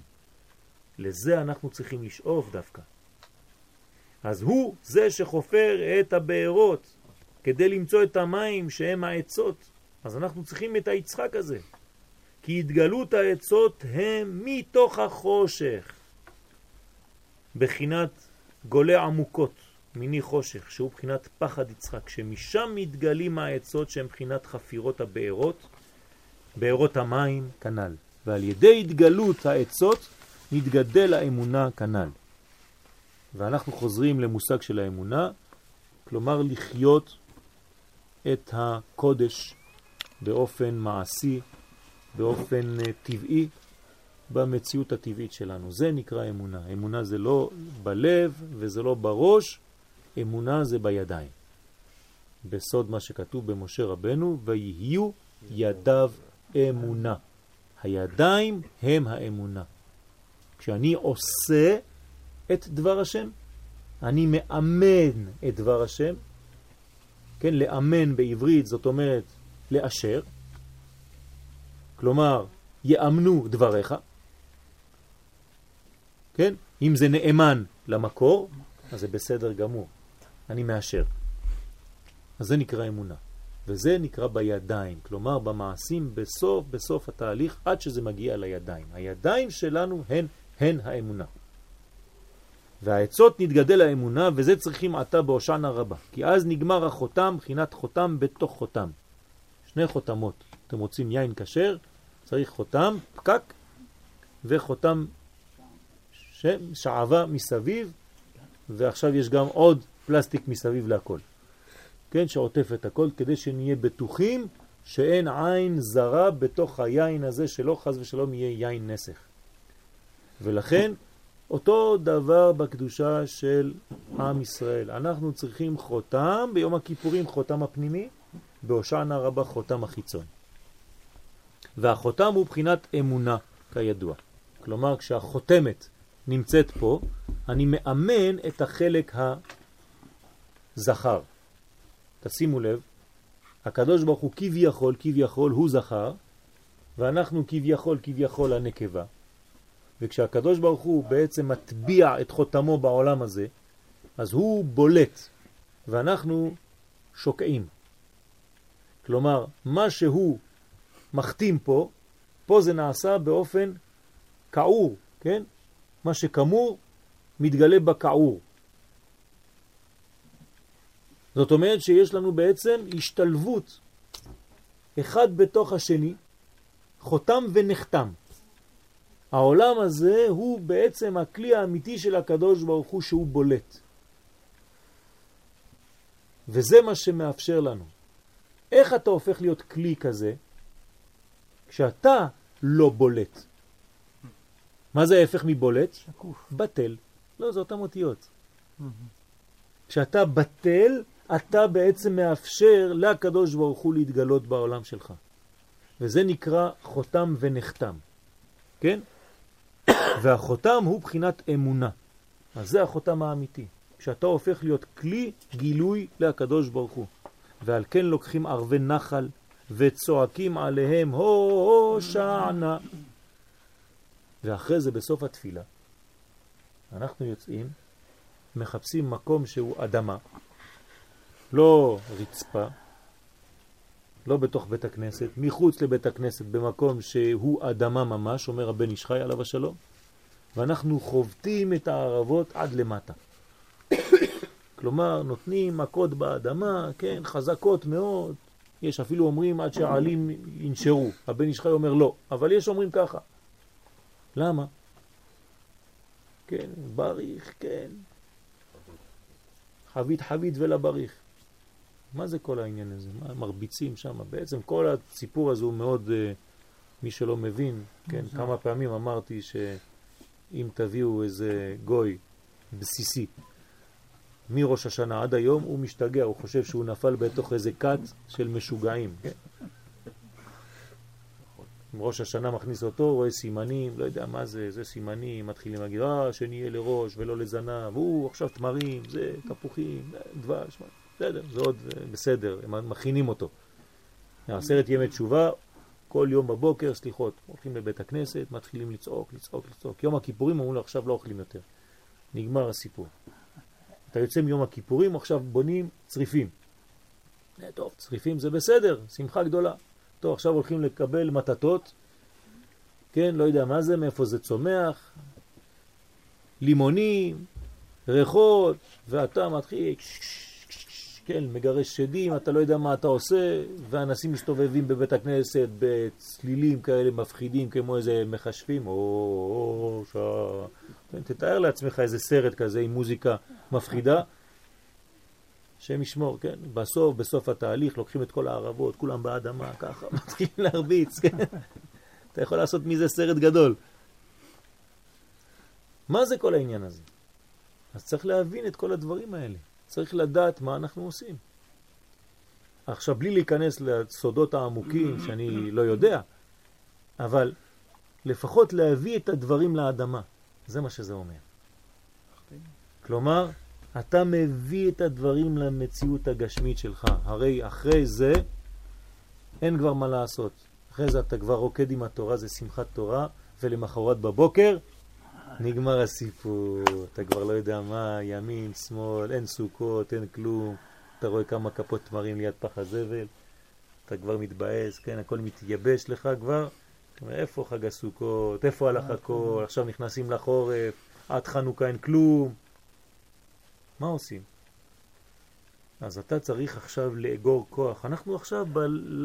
כן, שני הימים האחרונים, זה נקרא צדה לדרך. כל החורף שלנו יהיה מלא במה שקיבלנו בחג הסוכות. מי שלא מקבל כלום בחג הסוכות בגלל שהוא לא יודע והוא לא רוצה לקבל והוא לא במערכת בכלל, אז מה יהיה לו למחרת?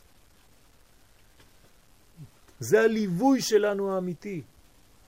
אז עכשיו אנחנו מחזירים את הכל לקרקע. כשאתה חובט את הערבה, אתה מביא את כל המציאות הקדושה הזאת, העליונה, למציאות הגשמית עד לאדמה, עד לחומר שלך. אדם מלשון אדמה. או אדמה לעליון. אבל זה אותו דבר, אותו שורש. אז זה נגמר החותם. על כן לוקחים ערבי נחל וצועקים עליהם הושענה, שזה בחינת התגלות העצות. כלומר, עד שזה מגיע לכליות, זה החומר. ועל ידי זה נתגדל האמונה, ועל ידי האמונה נגמר החותם דקדושה. וכן מבואר בכתבים שהעצות הם בחינת נצח הוד. זה העצות. נקראים ישועות, מגדול ישועות מלכו. כן, מה זה הישועות? זה נצח והוד. שיש לך תמיד תמיד תמיד את משה ואהרון, שהם בחינת הרבנים שלך. שני רבנים יש לך בגוף, כמו שאברהם אבינו, היו לו שני רבנים, ככה כתוב. זה הכליות שלו, והיו אומרים לו בדיוק מה לעשות. מאיפה הוא יודע מה לעשות, אברהם אבינו? הוא קם בבוקר, היום ערב פסח. מאיפה אתה יודע? עוד לא הייתה יציאת מצרים, עוד לא היה בכלל עם ישראל. מאיפה אתה יודע? והוא אומר לאשתו, טוב, היום אשתי היקרה, את עושה מצות. תכיני מצות. ושרה אומרת לו, כן, כן, היום צריך לעשות מצות, כי היום בערב, עוד כמה דורות, יהיה יציאת מצרים. מאיפה הם יודעים? והם יודעים בול את הימים, בול. מאיפה אתה יודע? מאיפה אתה יודע? בגלל שמי שמגלה את הקודש, הקודש שלו לא הופך להיות רעיון וכתוב לו בלוח של השנה. וכל שני ימים, כל יומיים הוא הולך מסתכל בלוח. וואי וואי וואי וואי, כיפור עוד יומיים, וואי וואי וואי עוד זה, כן? אין דבר כזה. הוא מרגיש את זה בגוף שלו, הגוף שלו מרגיש שעכשיו זה חג הסוכות. תזרוק אותו במציאות, כן? הוא ישן, הוא יתעורר, הוא יגיד, חג הסוכות, אנחנו ביום שביעי של חג הסוכות, הילולה של דוד המלך. זה אדם ישראלי אמיתי. לזה אנחנו צריכים להגיע. לא ללימוד רוחני שאתה הולך ובודק בלוח שנה. אברהם אבינו הגיע לזה. לזה הוא הגיע. זה נקרא ישרים, זה הענקים, זה אנשים של יושר, הם הגיעו ליושר הטבעי. האלוהים עשה את האדם ישר. אברהם אבינו הגיע למסקנה הזאת. כן, בעבודה, בהתמדה, בכוח. אז זה מה שמתפללים. נקראים עצות. אז אנחנו חוזרים, אנחנו רוצים למצוא גם אנחנו את המשה והארון שבתוכנו. וזה סוד גדול. איפה משה ואהרון מסתתרים בגוף? אמרנו עכשיו, בכליות, נכון? או ביריחיים, שזה אותו, אותו סיפור, רק אני לא רוצה עכשיו לבלבל אתכם. מה זה אומר? זה אומר שאם אני מוצא בתוכי את משה והארון שלי, אז מה אני קורא? מה קורה לי? מת. לא, אני יכול לצאת ממצרים.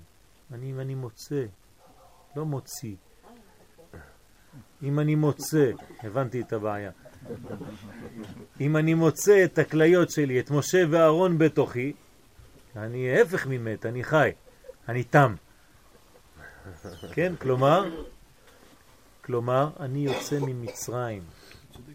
איך בני ישראל יוצאים ממצרים? בגלל שהם מוצאים את משה ואהרון. בלי משה ואהרון קשה לצאת ממצרים, נכון? אם אין אתה גואלם, אין אחר גואלם, ככה כתוב. אם אין אתה, משה, הולך לגאול את עם ישראל, אף אחד לא גואל אותם. נגמר הסיפור, זהו, נגמר ההיסטוריה. ככה אומר לו הקדוש ברוך הוא. זאת אומרת, שאם אני מצליח למצוא בתוכי ולקבל את משה ואהרון שנמצאים אצלי, אז גם אני יוצא ממצרים. ואחרי זה אני מוצא את יוסף, לא מוציא, מוצא. ואחרי זה אני מוצא את אברהם, יצחק ויעקב, משה אהרון, יוסף ודוד המלך, כל זה זה בחינות שנמצאות בתוך המציאות שלנו. ואני מגיע למלכות באופן פשוט מאוד, לארץ ישראל. אז זה נקרא, כן, מתפללים ותקננו בעצה טובה מלפניך והושענו מהרה. כי עיקר הישועה על ידי העצה טובה בחינת ותשועת ברוב יועץ, ועל כן צועקים בהושענא רבה, זה השקיה, ועל כן צועקים בהושענא רבה הושענא, כן? כמה פעמים. כי אז עיקר תיקון המשכת העצה שהם בחינת ערבי נחל שעוסקים בהם אז. וזה בחינת הושענא רבה, שאז מתפללים על המים, ואיתה בזוהר בהוא יומא, וישוב יצחק ויחפור את בארות המים אשר חפרו בימי אברהם אביו, ויסתמו פלישתים וכו'. כי האבות עסקו בחפירות בארות. מה עשו האבות שלנו? זה מה שהתורה רוצה לספר לנו? כל הספר בראשית, אחד סותם, אחד פותח. אחד סותם, אחד פותח. זה מה שאתה רוצה לספר לנו? זה כל הרעיון של התורה? כן, זה הרעיון של התורה. לפתוח את הבארות שהאחרים סותמים. יש אנשים בעולם הזה שסותמים הכל, ויש אנשים בעולם הזה שהם אינסטלטורים, הם פותחים את הצינורות. אנחנו רוצים שיהיה חלקנו בין אלה שפותחים ולא סותמים. אז התינוק שהוא נולד, מיד פותחים לו את הצינור. אחרי שמונה ימים עושים לו פתיחת צינור ראשונה, כדי שיהיה לו רושם שהוא מהאינסטלטורים. גם אתה נכנס לעסק. אתה לא מאלה שסותמים, אתה מאלה שמאווררים, פותחים. ואז השפע יורד, יורד, יורד. איך אפשר לפתוח צינור? איך אפשר לפתוח באר? מתי פותחים באר? כשאנחנו מתקשרים לעולם רוחני, כלומר ליום השמיני. מתי ברית מילה? ביום השמיני. למה? רק מי שהוא מעבר לטבע, כלומר הוא מקבל את המציאות האלוקית, שהיא לא בהיגיון ובשכל האנושי בלבד, אלא מעבר לזה, רק הוא יכול להתקשר לפתיחה של הצינורות. עכשיו, מי יכול לפתוח באר? מישהו למעלה מהשבע, אמרנו. באר שבע. אז מה זה באר? זה שמונה. אותו דבר. הוא באר שבע, הוא לפני השבע, כלומר הוא בשמונה. זה הכוח של באר שבע. מסכן, זה קורבן עולה ויורד. כי האבות עסקו בחפירות בארות, שזה בחינת הנ"ל, יש גם ריח הכל. שרצו לחפור. מה? מה עם? מרים? את מדברת על הבאר? כן. נכון. זה דיברנו אתמול. אתמול או שלשום זה היה? שלשום. דיברנו על מרים. כן, דיברנו על מרים ועל... על מי דיברנו? אתה לא היית פה. אתם לא זוכרים כבר. כן, שיעור נשים. דיברנו על מרים, לא? על האור מקיף של הארון של סוכר הגז, שמשה לארון, אבל... כולם נהיו מקובלים, אני רואה פה. אורות מקיפים, ברוך השם. הייתה אחראית? בזכותה היה הבאר. זה לא שהייתה אחראית, ירד באר, אמרו לה, טוב, עכשיו את מטפלת בזה. יפה מאוד. כלומר, מה ההבדל בין הבאר לבין העננים והמן? שלוש מתנות הקדוש ברוך הוא נתן לעם ישראל במדבר. כן, ושלושם בזכות משה, אהרון ומרים. כן. משה, בזכותו קיבלנו את המן. אהרון, קיבלנו בזכותו את ענני הכבוד, ומרים, קיבלנו את הבאר. מה ההבדל בין באר וענני כבוד לבין מן? הפוך, באר ומן ביחס לענני כבוד. מה ההבדל? שענני כבוד קיבלנו מהקדוש ברוך הוא בעצמו בלי בקשה. ומן ומים ביקלנו, ביקל, קיבלנו בגלל שהתלוננו, התחלנו לבכות. והבגדים זה לא אחד מהמתנות? אה? הבגדים לא, לא, זה ניסים שנעשו לאבותינו במדבר. אז לא נחשב כמתנה? לא, זה לא נחשב כמתנה. שהבגדים שלהם לא בלו, כן? זה אחד מהניסים שהיו לעם ישראל במדבר. שהארץ הייתה מתיישרת לפניהם. מה? לא, וזה לא אותו דבר, זה נקרא מתנות מהקדוש ברוך הוא בזכות שלוש, כן, בזכות משה, אהרון ומרים, אומרים לנו חכמים, כן, מן, באר וענני כבוד, זה מתנות, לא ניסים שנעשו, מתנות שהקדוש ברוך הוא נתן. אבל בכל זאת, זה מתנות ששתיים מהם באו בגלל שעם ישראל ביקש אותם, התלונן. והשלישי, הענני כבוד, זה הקדוש ברוך הוא רצה לשמור את עם ישראל, בלי שיבקשו. מה ההבדל? ההבדל הוא שמה שהקדוש ברוך הוא נותן מלמעלה זה החלק שלו. אבל מה שיורד לעולם הזה, זה העבודה שלך, אדוני. כלומר, כדי לקבל לחם, שזה המן, וכדי לקבל מים, שזה התורה, אתה צריך לעבוד, אתה צריך לבקש. אחר כך האור מקיף של הסוכה, זה הקדוש ברוך הוא נותן לך, אל תדאג. אבל אתה תדאג לכוח הפנימי שלך. אז זה הסוד של מרים. מרים זה השתתפות אנושית של הדבר הזה. זה המתנה היחיד שנשאר עד היום. שמה? הבעיה של מרים. לא, זה לא היחידה. הנה, עכשיו אתה יושב בתוך ענני כבוד. למה אתה סותר את מה שאתה עושה עכשיו ברגע הזה? אבל זה רק שבעת ימים. אז מה? ובאר, אתה יודע איפה היא נמצאת ואתה שותה ממנה? אני שותה ממנה. שותה ממנה. אם היית שותה ממנה, היית נהיה כמו רבי חיים ויטל. כן, בסדר, אבל זה... בסדר, זה משפיע על כל ארץ ישראל. בסדר, אבל זה לא... אפילו טיפה. נו, ואותו דבר. הסוכה שהיית בכל יציאת מצרים משפיעה גם עלינו היום, וארץ ישראל נקראת סוכה, אז גם משפיע עלינו. הכל משפיע. כן, אז אותו דבר, אז אתה לא יוצא מהסיפור. כן. המן נמצא בתוך. והמן נמצא... לא בקרוגל. לא, במנגל. מתגלה זה. גילוי המן. מה אתה חושב, הישראלים סתם מנפנפים?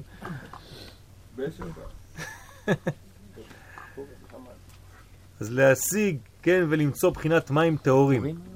לתאר מן התינופת והמותרות שעולה ומבלבל את המוח. יש הרי הרבה בלבולי מוח.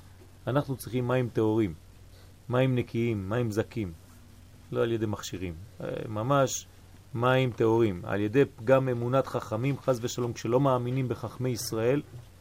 כל זה נמשך מחטא אדם הראשון שפגם באמונה, כידוע, ועיקר הפגם שלו היה בבחינת אמונת חכמים שהוא תורה שבעל פה. תראו, זה דברים חמורים מאוד. כלומר, פה נאמר שאדם הראשון פגם באמונת חכמים, זאת אומרת בתורה שבעל פה. כשמישהו בא ואומר לך, מה, מאיפה זה כתוב זה? לא כתוב. רק חכמים אמרו את זה, זה לא מה שהתורה אומרת. השם ישמור. דבר כזה מתחיל להביא לעיוות וחז ושלום מסלק את האדם מן הקדושה. זה חמור מאוד. כשהאמונה של החכמים הולכת לאיבוד מהראש של האדם, אז במקום זה נכנס מהר רוח שטות. מה זה רוח שטות? רוח של שטן, שמושך אותו לדברים שהם נגד היהדות. ואתה אפילו לא מסוגל לראות את זה, כי הרי שום דבר לא קשור. כן, מה, מה הביטוי הכי נפוץ היום אצל. הצעירים? מה קשור? לא, מה קשור? מה קשור? מה הקשר? מה הקשר? אתה יודע מה זה מה הקשר? הקשר זה כשאתה יודע לחבר בין י' כ' ו' כ', זה הקשר. כשאתה עושה חיבור בין העולם העליון עד לעולם הזה, זה הקשר. אם לא, אתה לא רואה קשר בשום מקום, אין קשר בכלל. אתה יודע למה אין קשר? כי יש שקר. ואתם יודעים מי הוא הרמז לקשר האמיתי? יוסף הצדיק. הניקוד של יוסף הצדיק זה שורוק. כלומר, כשאתה רואה ו' בניקוד שורוק, זה יוסף הצדיק. יוסף זה שורוק. מה זה שורוק? לשון קשר. הוא מקשר בין הכל, הוא יודע מה הקשר. אם שואלים אותך מה הקשר, זה דאגה גדולה. שאנשים לא רואים את הקשרים בין סיבה לתוצאה, זו מחלה גדולה מאוד. כן, להאמין לחכמים זה... אמונת זה- חכמים? החכמים האלה מאמין גם החכמים בוודאי, קודם והחכמים- בוודאי. זאת אומרת שאתה שומר על ב- השורש עד משה רבנו. זה נקרא אמונת חכמים. אבל אם אתה מתחיל לסתור את כל מה שחכמים אומרים, כן, חז ושלום, התורה שלך הולכת לאיבוד ואתה אפילו לא שם לב. כל זה הושענא רבה, כן? בחינת לא תסור ימין ושמאל. אל תתחיל ללכת קצת ימינה, קצת שמאלה, תישאר בקו האמצעי. קו האמצעי זה השפתיים. לא לשכוח. שפתיים זה נצח והוד. הנה נצח והוד בקומת הראש. מקודם דיברנו על נצח והוד בקומת הגוף, שזה הכליות, אבל גם בקומת הראש יש נצח והוד. איפה זה? שתי השפתיים. השפה העליונה, נצח. למה קוראים לה נצח? כי היא לא זזה. אתם רואים? הנה, אני עכשיו מדבר, השפה העליונה לא זזה בכלל. היא לא צריכה לזוז הרבה. זה משה רבנו. משה רבנו הוא שמימי. אהרון היה עושה את כל העבודה. אז הוא עולה ויורד, טה, טה, טה, טה, טה, טה, טה, כן. הוא יהיה לך לפה. הוא יהיה לך לפה. אתה תהיה לו לאלוהים. כלומר, נצח והוד. נצח והוד הם תמיד ביחד. הנה הערבה. אתם רואים את הערבה? היא פה. יום הערבה זה יום הפה. יום הדיבור, יום הגילוי של המלכות. אותו דבר, מלכות פה, תורה שבעל פה קרינן לה. כלומר, אנחנו ביום המלכות, דוד המלך, יום הערבה, יום השפתיים, הכל קשור. השם שפתיי תפתח, ופי יגיד תהילתך. זה השפתיים. כשאתה פותח את השפתיים, משה ואהרון, אז יוצא התהילה של הקדוש ברוך הוא. הדיבור מתחיל להתבטא החוצה. דהיינו שאסור לסור מפשט דברי התורה האמיתיים לימין ושמאל, כי אדם וחווה בתחילה הוסיפו על הציווי. אדם מתחיל להוסיף דברים, מתחיל לקלקל, מתחיל להוסיף תוספות. כן? מה? כן, כלומר, מה זה חוסר אמונה עכשיו? לא, חוסר קשר. זה האמונה, אמרנו שזה בידיים. שורש הטעות זה שמתחילים לשמוע קצת מוזיקה נחשית. כן? הנחש משדר שידור זר מהשידור שהבורא משדר. הקדוש ברוך הוא משדר לך שידור, אתה אדם וחווה, אתה בגן עדן, פתאום אתה מתחיל לשמוע שידורים של נחש. מה אומר לך הנחש? עזוב, מה אתה, אתה, אתה לא מבין, אתה, אתה רוצה להיות, מה הקשר, מה אתה רוצה להיות גם אתה כמו הקדוש ברוך הוא, תאכל. לא, זה הפוך, הוא אומר. כן. אם אתה רוצה להיות אם אתה רוצה להיות כמוהו, תגדל, מה, גם הוא היה כמוך פעם. הוא גדל, הוא עבר אותו תהליך, כמוכם. אני יודע, אומר הנחש. חז ושלום. ואז האישה באה ומוסיפה דברים. מה היא אומרת לו? אסור לגעת. הוא מתחיל להיות צדקת, אומר להנחש, בוא בוא אני אראה לך שאפילו אם את נוגעת לא קורה כלום. כי הקדוש ברוך הוא לא ציווה. היה אפשר לגעת, אבל לא לאכול. ואז מוסיפים, מוסיפים דברים, ופתאום אתה יוצא מכל הסיפור בכלל, אתה ליד, ולא לא יודע מה קרה לך. והיא אמרה לא תיגעו בו, ועל ידי זה נפגמה עצתם בחינת הנחש הישיאני. אמרנו כבר הישיאני, מה זה הישיאני? זה הופך להיות כמו האיש שלי. הנחש התחתן עם חווה, שם ישמור. הישיאני. ואז מה קורה לאדם וחווה? מה קורה לחווה? היא כבר לא יודעת אם, אם, אם...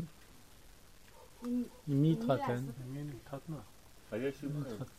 היא לא יודעת אפילו את ההבדל אם יש או אין הקדוש ברוך הוא. היא שיעני זאת להיות יש אין. יש אין. יש אין. ספק. הנחש היא שיעני. לא רק שהוא התחתן איתי, הוא גרם לי לא לדעת כבר אם יש הקדוש ברוך הוא, אין הקדוש ברוך הוא, אני כבר מבולבל לגמרי, אני לא יודע כלום. כל מה שלימדו אותי, אבא, אמא, סבא, סבא רבא, עד משה רבנו, עכשיו אני החלטתי שאני חותך הכל. לא מעניין אותי כבר כל הדברים האלה, השם ישמור. זה, זה הסוד, זה הסוד. צריך מאוד מאוד להיזהר בדברים האלה. אנחנו בשורש ואסור לנו. אתם מבינים למה?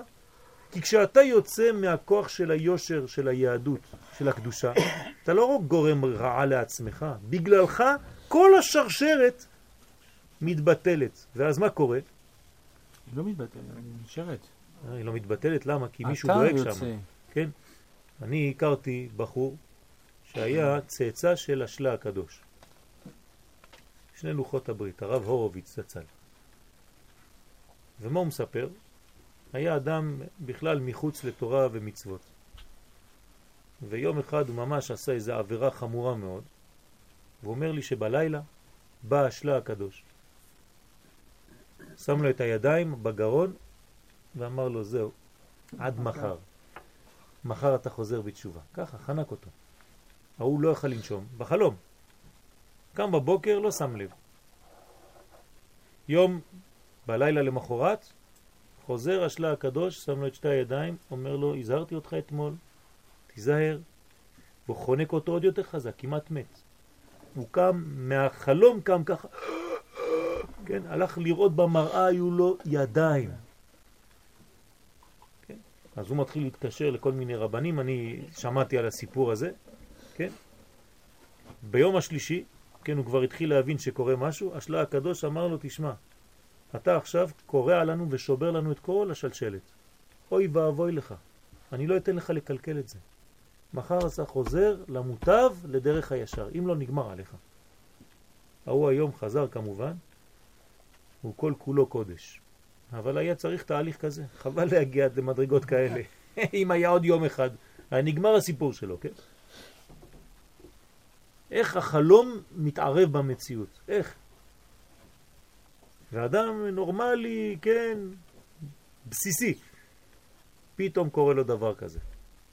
כלומר, אנחנו יש לנו אחריות על כל הדורות שעברו. אתה לא לבד, אדוני. מה אתה חושב? אתה מזלזל לבד על עצמך? אני עושה מה שבא לי? יש לך דורות שקדמו לך. אתה מקלקל את הדורות שקדמו, חז ושלום. גם אלה שיבואו. ואלה שיבואו, הצאצאים, מה אתה חושב? אתה סתם אחד ככה בחלל? אתה חלק משרשרת. אה, אתה רוצה להיכנס לקדושה? אותו דבר בצד השני. כל הדורות שלפני זה, כל אחד בא ונותן לך ברכה. אתם יודעים מה עושים החסידים כשהם מתחתנים? שמים את כל הבגדים של הרבים שהיו לפני, של כל האדמו"רים של השושלת. כלומר, אתה רואה אותו מסכן החתן מגיע, יש לו כמה שכבות, כן, כזה.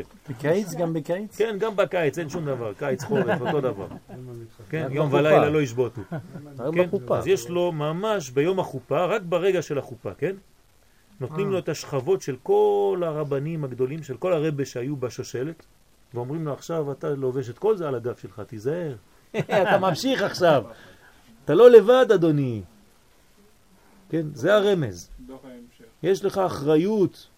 כל מה שהיה וכל מה שיבוא, אדוני. וזה, אתה יודע מה? אדם שלובש דבר כזה, אני אומר לכם שהוא, כן, היינו מרגיש. בכמה חתונות כאלה, הוא מרגיש לא רק את החום של הבגדים, הוא כולו מזיע, הוא הוא מרגיש כבר את כל הרבים מלפני והרבים מלפני והרבים מלפני, כולם על הגב שלו עכשיו, כן? יושבים לו על הראש. אתה לא יכול לברוח, אדוני. זה אחריות, עם ישראל זה אחריות. זה. מה? הפוך, זאת השמחה הכי גדולה. תלוי מתי, איך אתה מקבל את זה. זה כמו שבת. אבל זו אחריות גדולה. כן, נו אז מה, אחריות זה שמחה. יראת הרוממות. זה נקרא אחריות. למה? בלי זה אין לנו אחריות שהקדוש ברוך הוא נותן לנו. וזאת השמחה הכי גדולה. קודם כל שבחר בי להיות אחראי. למה האחריות עוברת דרכי? למה נולדתי מאלה שהם אחראים על כל העולם? למה? הייתי יכול להיוולד סתם איזה סיני רגיל. שמעת משהו על הסין? שום דבר. רק התאילנדים. לא קורה כלום. מה קורה שם? לא קורה כלום. אבל פה בעם ישראל אחראים על כל העולם כולו. ולכן יש לנו אחריות. והאחריות היא גורמת לשמחה, הפוך. זה מה שאומר הרב קוק. במתן תורה נ- נתנו את הילדים כאחריות. כן. אז זה מה שגורם לשמחה. הרב קוק אומר למשל כמו בשמיטה. בשמיטה, כן, תלוי איך אתה חי את השמיטה. כן, עוד שנה זה שמיטה בעזרת השם. אז יש שחיים את השמיטה כמו עונש. שנה של עונש. וואי וואי וואי, אני לא מבין כלום, איזה הלכות. עד כדי כך שביין כותבים לך בלי חשש שמיטה. כי זה חשש. כן, זה פחד, אתה בפחד. כן, אפילו בחוץ לארץ אומרים לי איזה מזל, אנחנו גרים בחו"ל, כן? אין לנו שום בעיות, לא שמיטה ולא בטיח. אמרתי להם, תראו עד איפה הגלות שיבשה לכם את השכל. במקום להיות מאושרים, שהקדוש ברוך הוא נותן לנו קדושה כזאת בתוך הפירות, ושנה כזאת מיוחדת, שזה מתנה, אתם אומרים שזה טוב. טוב, כאילו התפטרנו מההלכות האלה של ארץ ישראל. ברוך השם, אנחנו חיים בגלות. השם ישמור. עד איפה העיוות מגיע? וזה אותו דבר. אדם לא יכול לברוח מהאחריות. האחריות נותנת שמחה. אז או שאתה חי את השמיטה כעונש, או שכמו הרב קוק אומר, אתה צריך לחיות את השמיטה כברכה גדולה שהקדוש ברוך הוא מראה לך שיש קדושה אפילו בעגבנייה. זה דבר אחר. או בשבת, אותו דבר. שבשביל אנשים, מה זה שבת? עונש, מחכים למוצאי שבת. אסור, אסור, אסור, אסור. כן? אבל אומרים לך זה לא ככה, אתה לא חי את השבת בצורה הנכונה, אדוני. אתה צריך לראות את השבת כבריאות, כברכה, כשפע גדול, כאור מיוחד שמגיע לחיים שלך. ככה רואים את הדברים. על כל פנים, כן, על כן עסקו בחפירות בארות. אנחנו חופרים בארות, כולנו חופרים בארות. שהוא בחינת תיקון הנ"ל, בחינת מים טהורים. יש קיבוץ בארות יצחק. כן, הם בחרו את השם, כן, כדי לחפור את הבארות. ועל כן בכל פעם שחפרו אברהם ויצחק באר, היה עליהם מחלוקת. אתם זוכרים איך קוראים לבארות? שטנה, עסק, כן? מה זה השמות האלה? שטן. אבל זה לא בין אברהם ליצחק, זה... לא חשוב, זה בין אברהם לבין... לוט או... כן, כן, כן, נכון. בין הרועים של לוט לבין כל מה שקורה שם, mm. אבל מה? תראו איזה שמות. כן. עד שבסוף רחובות. זה השם של הבאר, כי הרחיב השם. פתאום אתה, מכל הצער שהיה לפני, אתה פתאום רואה את האור. הכל הפך להיות רחב. אבל כדי להגיע לרוחב הזה, אז לפני זה חפרו, לא סתם ילדים קטנים, אברהם אבינו מסכן, חופר, והפלישתים באים וסותמים. כל זה רמז, כן? אתה עושה עבודה, עבודה, עבודה, בא אחד, נותן לך בעיטה, סוגר לך הכל. אתה צריך אה, לתקן את זה עוד פעם, עד שהילד שלך, הבן שלך, למה אנחנו דואגים כל כך שהבנים שלנו יהיו בתורה? למה? כדי שימשיכו לחפור את הבארות האלה, כדי שיגלו את האור. זה חשוב מאוד. אז לכן תמיד היו מחלוקות. כי כל מה שעסקו בתיקון זה ורצו לחפור ולגלות באר מים חיים ולטהר מן התינופת הנ"ל. לגלות דעת ושכל בעולם. זה מה שרצו לעשות, זאת העבודה הרצינית, מבחינת מימי הדעת. איך לעבוד, להשיג את השם יתברך. הם רוצים לדעת מהי הדרך הנכונה כדי להתקרב לקדוש ברוך הוא. כמו כן התגברו המתנגדים אל הקדושה. ברגע שאתה עולה, גם, גם המתנגדים עולים. תמיד זה ככה. זה לעומת זה, אתה עושה כוח בקדושה, יש לך בצד השני את הקליפה שאומרת זה רגע, רגע, רגע, רגע. זה מתחיל להיות אדם יותר מדי חשוב, הוא מתחיל לעשות עבודת קודש, אני אבוא ויבלבל לו את כל הסיפור הזה. כן? אז לא צריך להיבהל, זה בגלל שאתה עולה שמביאים לך את כל הדברים האלה. אדם שלא מבין את זה, מה הוא עושה? אז הוא רוצה להתפטר מאותו, מאותה קליפה, הוא אומר, טוב, אני חוזר למצב השני. זה לא כל כך פשוט. כלומר, אם אין לך את הכוח הזה המושך לצד השני, זאת אומרת שאתה לא עושה עבודה רצינית. מתי כן אתה עושה עבודה רצינית? כשיש לך את הכוח של היצר הרע שבא ומושך אותך. כלומר, נותנים לך סימן שאתה עובד טוב. זה מפחיד. אדם שהוא שקט ולא קורה כלום, ספק בכלל אם הוא מתקדם. עד כדי כך שהיצר הרע לא מש... בכלל לא מתעסק בו. זה שימשיך לישון, הוא לא עושה כלום. אבל ברגע שהוא בא ומבלבל אותך ומנסה למשוך אותך לכל מיני דברים אסורים ולהפיל אותך ולזה, הוא אומר, רגע, רגע, הבן אדם הזה עולה? עולה? לא צהוב, לבן. זה היה רמז, כן? לביתר. כמו כן התגברו המתנגדים אל הקדושה שהם הפלישתים. הם פולשים לך לחיים, כן? זה הפלסנטה של אה, השיליה, כן? של יד התינוק. יש את התינוק ויש את הפלסנטה. זה הפלסטיני שליד. אז אנשי אבימלך, כן? ורצו לקלקל ולסתום תיקון זה להעלים מן העולם הדרך והדעת שרצו אברהם ויצחק לגלות בעולם. כלומר, יש לנו את הקדושים, רוצים לגלות דעת והם באים לסתום. איך להתקרב להשם יתברך? כמו כן, בכל פעם שהם התגברו עליו ונחלקו על הבארות במריבות ומחלוקות, כך נתעוררו האהבות בכל פעם יותר ויותר. מה עשו אברהם ויצחק? לא הלכו לישון, אמרו, טוב, בסדר, יש לנו בעיות, תמיד הם באים להפיל אותנו, מה, עזוב, נלך לבית, נראה טלוויזיה ונגמר הסיפור, כן? לא, הלכו וחפרו עוד יותר, ועסקו בתיקון יותר, פעם אחר פעם, הכל כדי לגלות בחינת מים טהורים, עד שלא מגיעים למים הטהורים, לא מפסיקים, עד שתהא שלהבת עולם מאליה. בחינת מי מריבה הנ"ל, לטהר מן המותרות, כדי לזכות לעצה שלמה. כי כל זמן שלא נתתקן פגם אמונת חכמים בשלמות, שהוא חטא אדם הראשון, כלומר צריך להיזהר מאוד מאמונת חכמים, תמיד להיות באמונת חכמים, אם לא חז ושלום חוזרים על חטא אדם הראשון. אזי יש מחלוקת ומריבות בכל פעם שרוצים לגלות המים, שהוא תיקון פגם הנ"ל. וזה בחינת ערבי נחל, אנחנו חוזרים להושענא רבה. לא התרחקנו, רק אנחנו מסבירים את כל התופעה של הדברים הקטנים האלה, כן? הערבה הקטנה הזאת, מה אנחנו עושים עם זה? כן? זה הושענא רבה, ערבי נחל שלוקחים ביום ההוא, כי ערבי נחל הם אפיקי מים, והם בחינת רגלין, כמובן במקום אחר. למה רגליים? נצח ועוד. אז אמרנו מקודם שזה היה כליות, אבל זה בעצם הרגליים, זה החלק התחתון של הגוף. כלומר, בואו נתרגם את זה למילים פשוטות. מה זה נצח והעוד? זה מי שמעמיד אותך בעולם הזה, אם אין לך רגליים, מה אתה עושה? אז אתה צריך רגליים, עמידה. זמן ומקום, מה זה? אה, יפה מאוד. מה זה רגליים? לא, נצח זה זמן, לא? נצח זה לא זמן. לא, זה... זה הפך מהזמן. כן, אבל זה קשור לזמן, לא? לא. אם זה מעבר לזמן, אז זה לא קשור לזמן. מה זה קשור למה? מקום? מקום? נצח. נצח. מי זה נצח? משה. מה?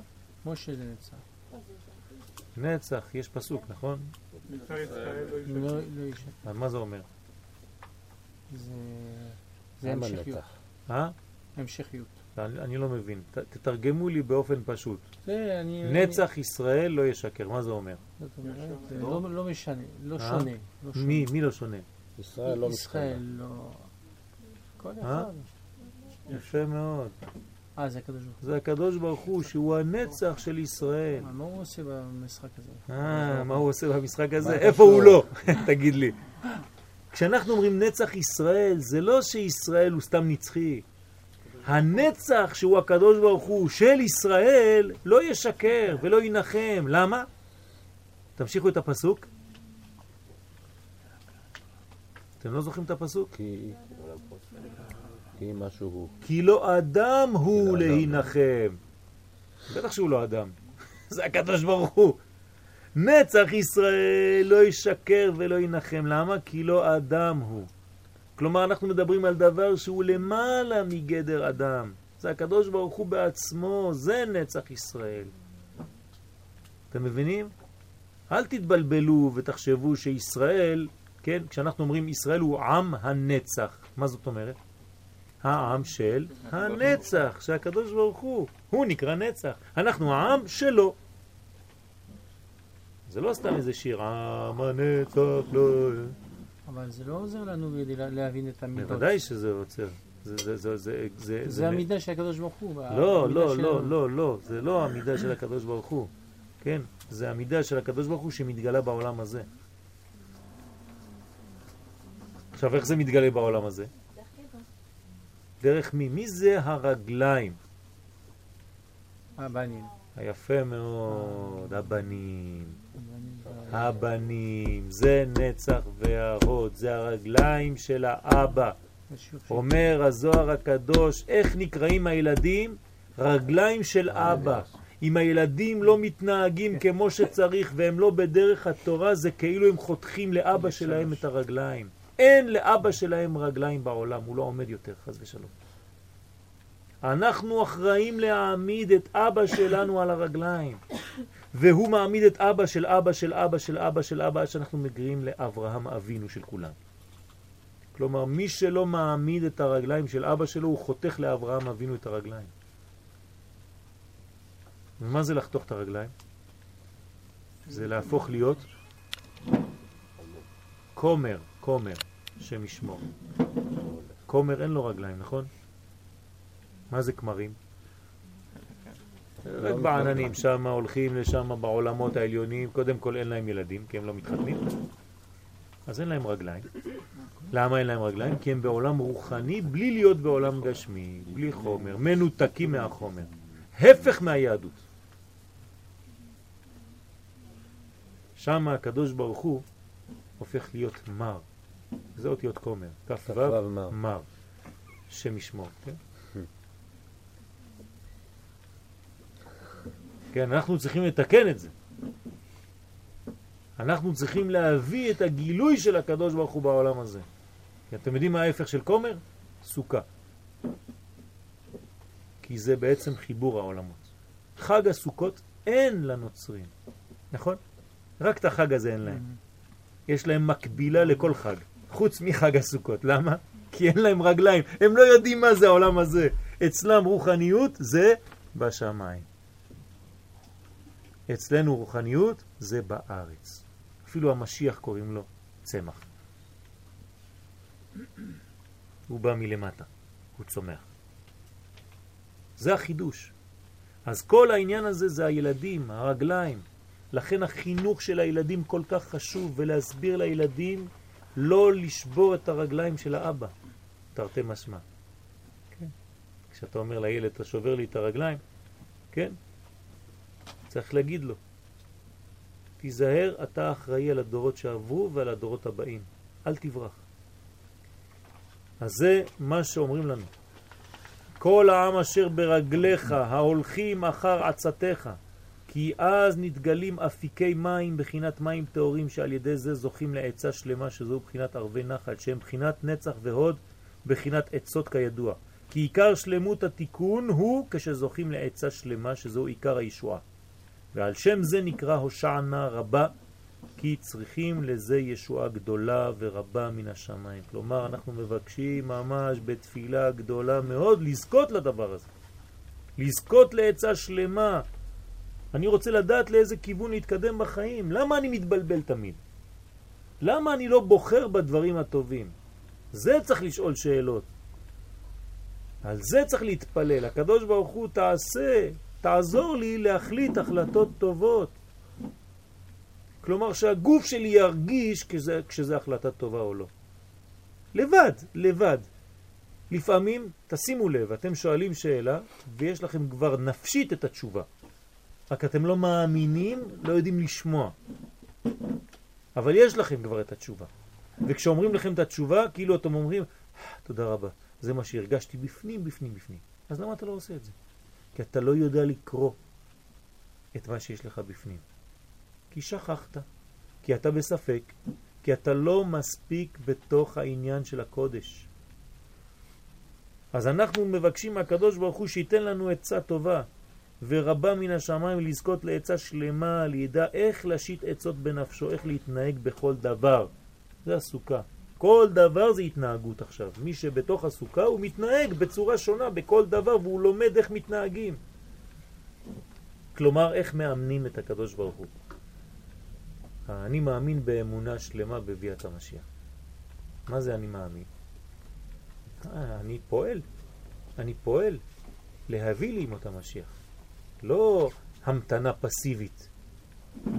אני עובד, אני עושה דברים שמאמנים ומאמתים את הדבר הזה. ואז זוכים אחר כך לשמיני עצרת. ברגע שעשית את העבודה פה בעולם שלך, אז אתה דוג... עכשיו אתה יכול לזכות לשמיני עצרת, שזה מדרגה גבוהה מאוד. שמיני זה אותיות נשמה, או שמן. זה החוכמה. שאז עיקר התקרבות ישראל לאביהם שבשמיים. כלומר, אתה מתקרב לחוכמה, השגת כבר את המדרגה הגבוהה ביותר. לאביהם שבשמיים, ואז הוא בחינת מלכות. כי חוכמה זה מלכות זה אותו דבר, כן? למה חוכמה זה מלכות זה אותו דבר? אבא יסד ברטה. אבא יסד ברטה. אבא זה חוכמה, הוא מי שבונה את הבת, את המלכות. הבנות קרובות מאוד לאבא שלהם, והבן קרוב יותר לאימא. כן? וזה בניין.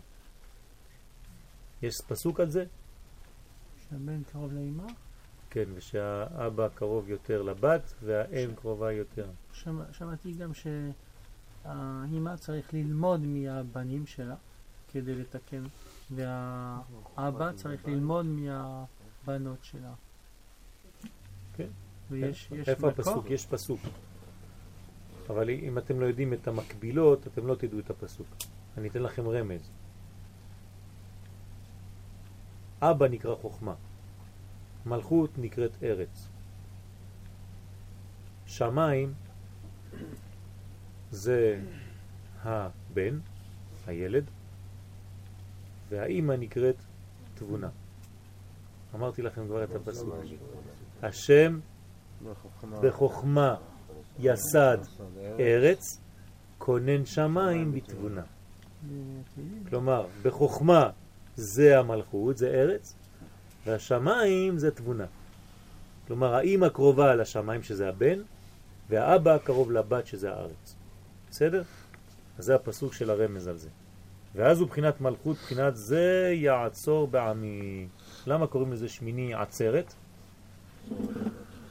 זה שמיני ויש לך תמרור סטופ, עצור.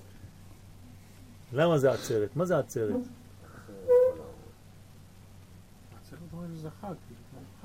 למה חג? מה זה עצרת? מה זה עצרת? מה זה בעברית? לעצור. לאגור. לאגור, לאגור, לעצור זה לא סתם לעצור, טק, עצרתי. עוצרים את השמנים. יפה מאוד. לעצור שמן.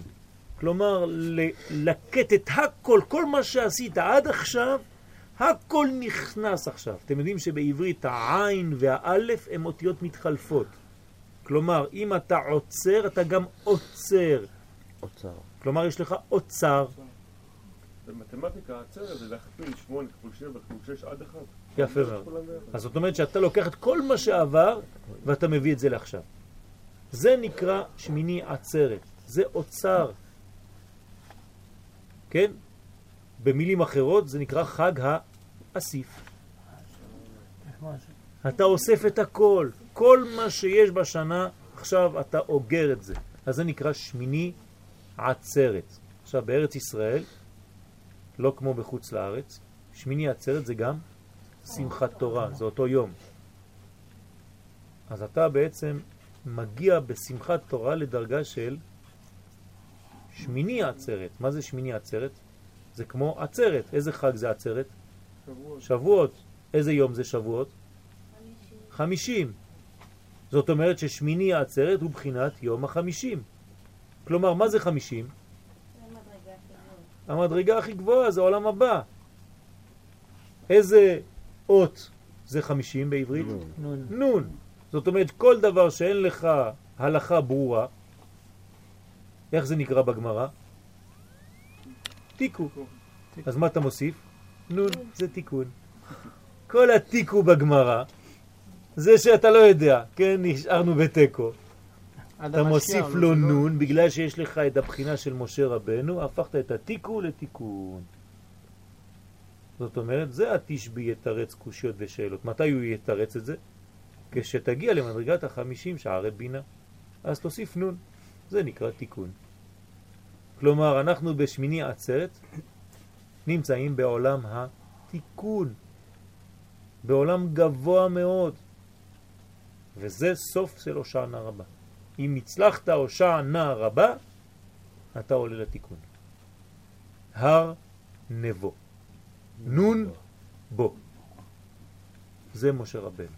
הר שנון בו, הר נבו. כי נתקן ונתבטל בחינת המותרות. אז מה אתה כבר לא צריך? מותרות. מה זה מותרות? כל מה שיוצא מגבול הקדושה הוא נקרא מותרות. למשל, תנו לי דוגמאות של מותרות. זה- זאת אומרת, זה מותר. משהו מותר. זה מיותר. מיותר. אה, מה? לאכול יותר ממה שצריך זה מותרות. בגוף עצמו, מה יש מותרות? ממש אוכל. כן, בגוף, בגוף של האדם. ציפורניים. ציפורניים, זה נקרא מותרות. מי שמגדל ציפורניים, מה הוא עושה בעצם? חז ושלום הוא משחק עם הקליפה. כי הוא הולך לכיוון שכבר מיותר. כלומר, אם זה עובר את גבול הגוף, זה כבר קליפה. גם שערות אולי. שערות, יפה מאוד. אה. למה צריך ללכת להסתפר? בגלל שזה מידת הדין. ואדם שלא מסתפר, הוא חז ושלום. חז ושלום. מי לא מסתפר 30 יום? אה, נ- נזירה? אבל לא, האבל, אנשים אבלים, חז ושלום. עכשיו, מה זה אבל? מה הוא איבד? קרוב. או מישהו שהוא קרוב משפחה או אבא ואימא, חז ושלום. זאת אומרת שאין לו שורשים. זה לא סתם באוויר, הדברים האלה הם חשובים מאוד. רגע, גם לנשים גם לנשים.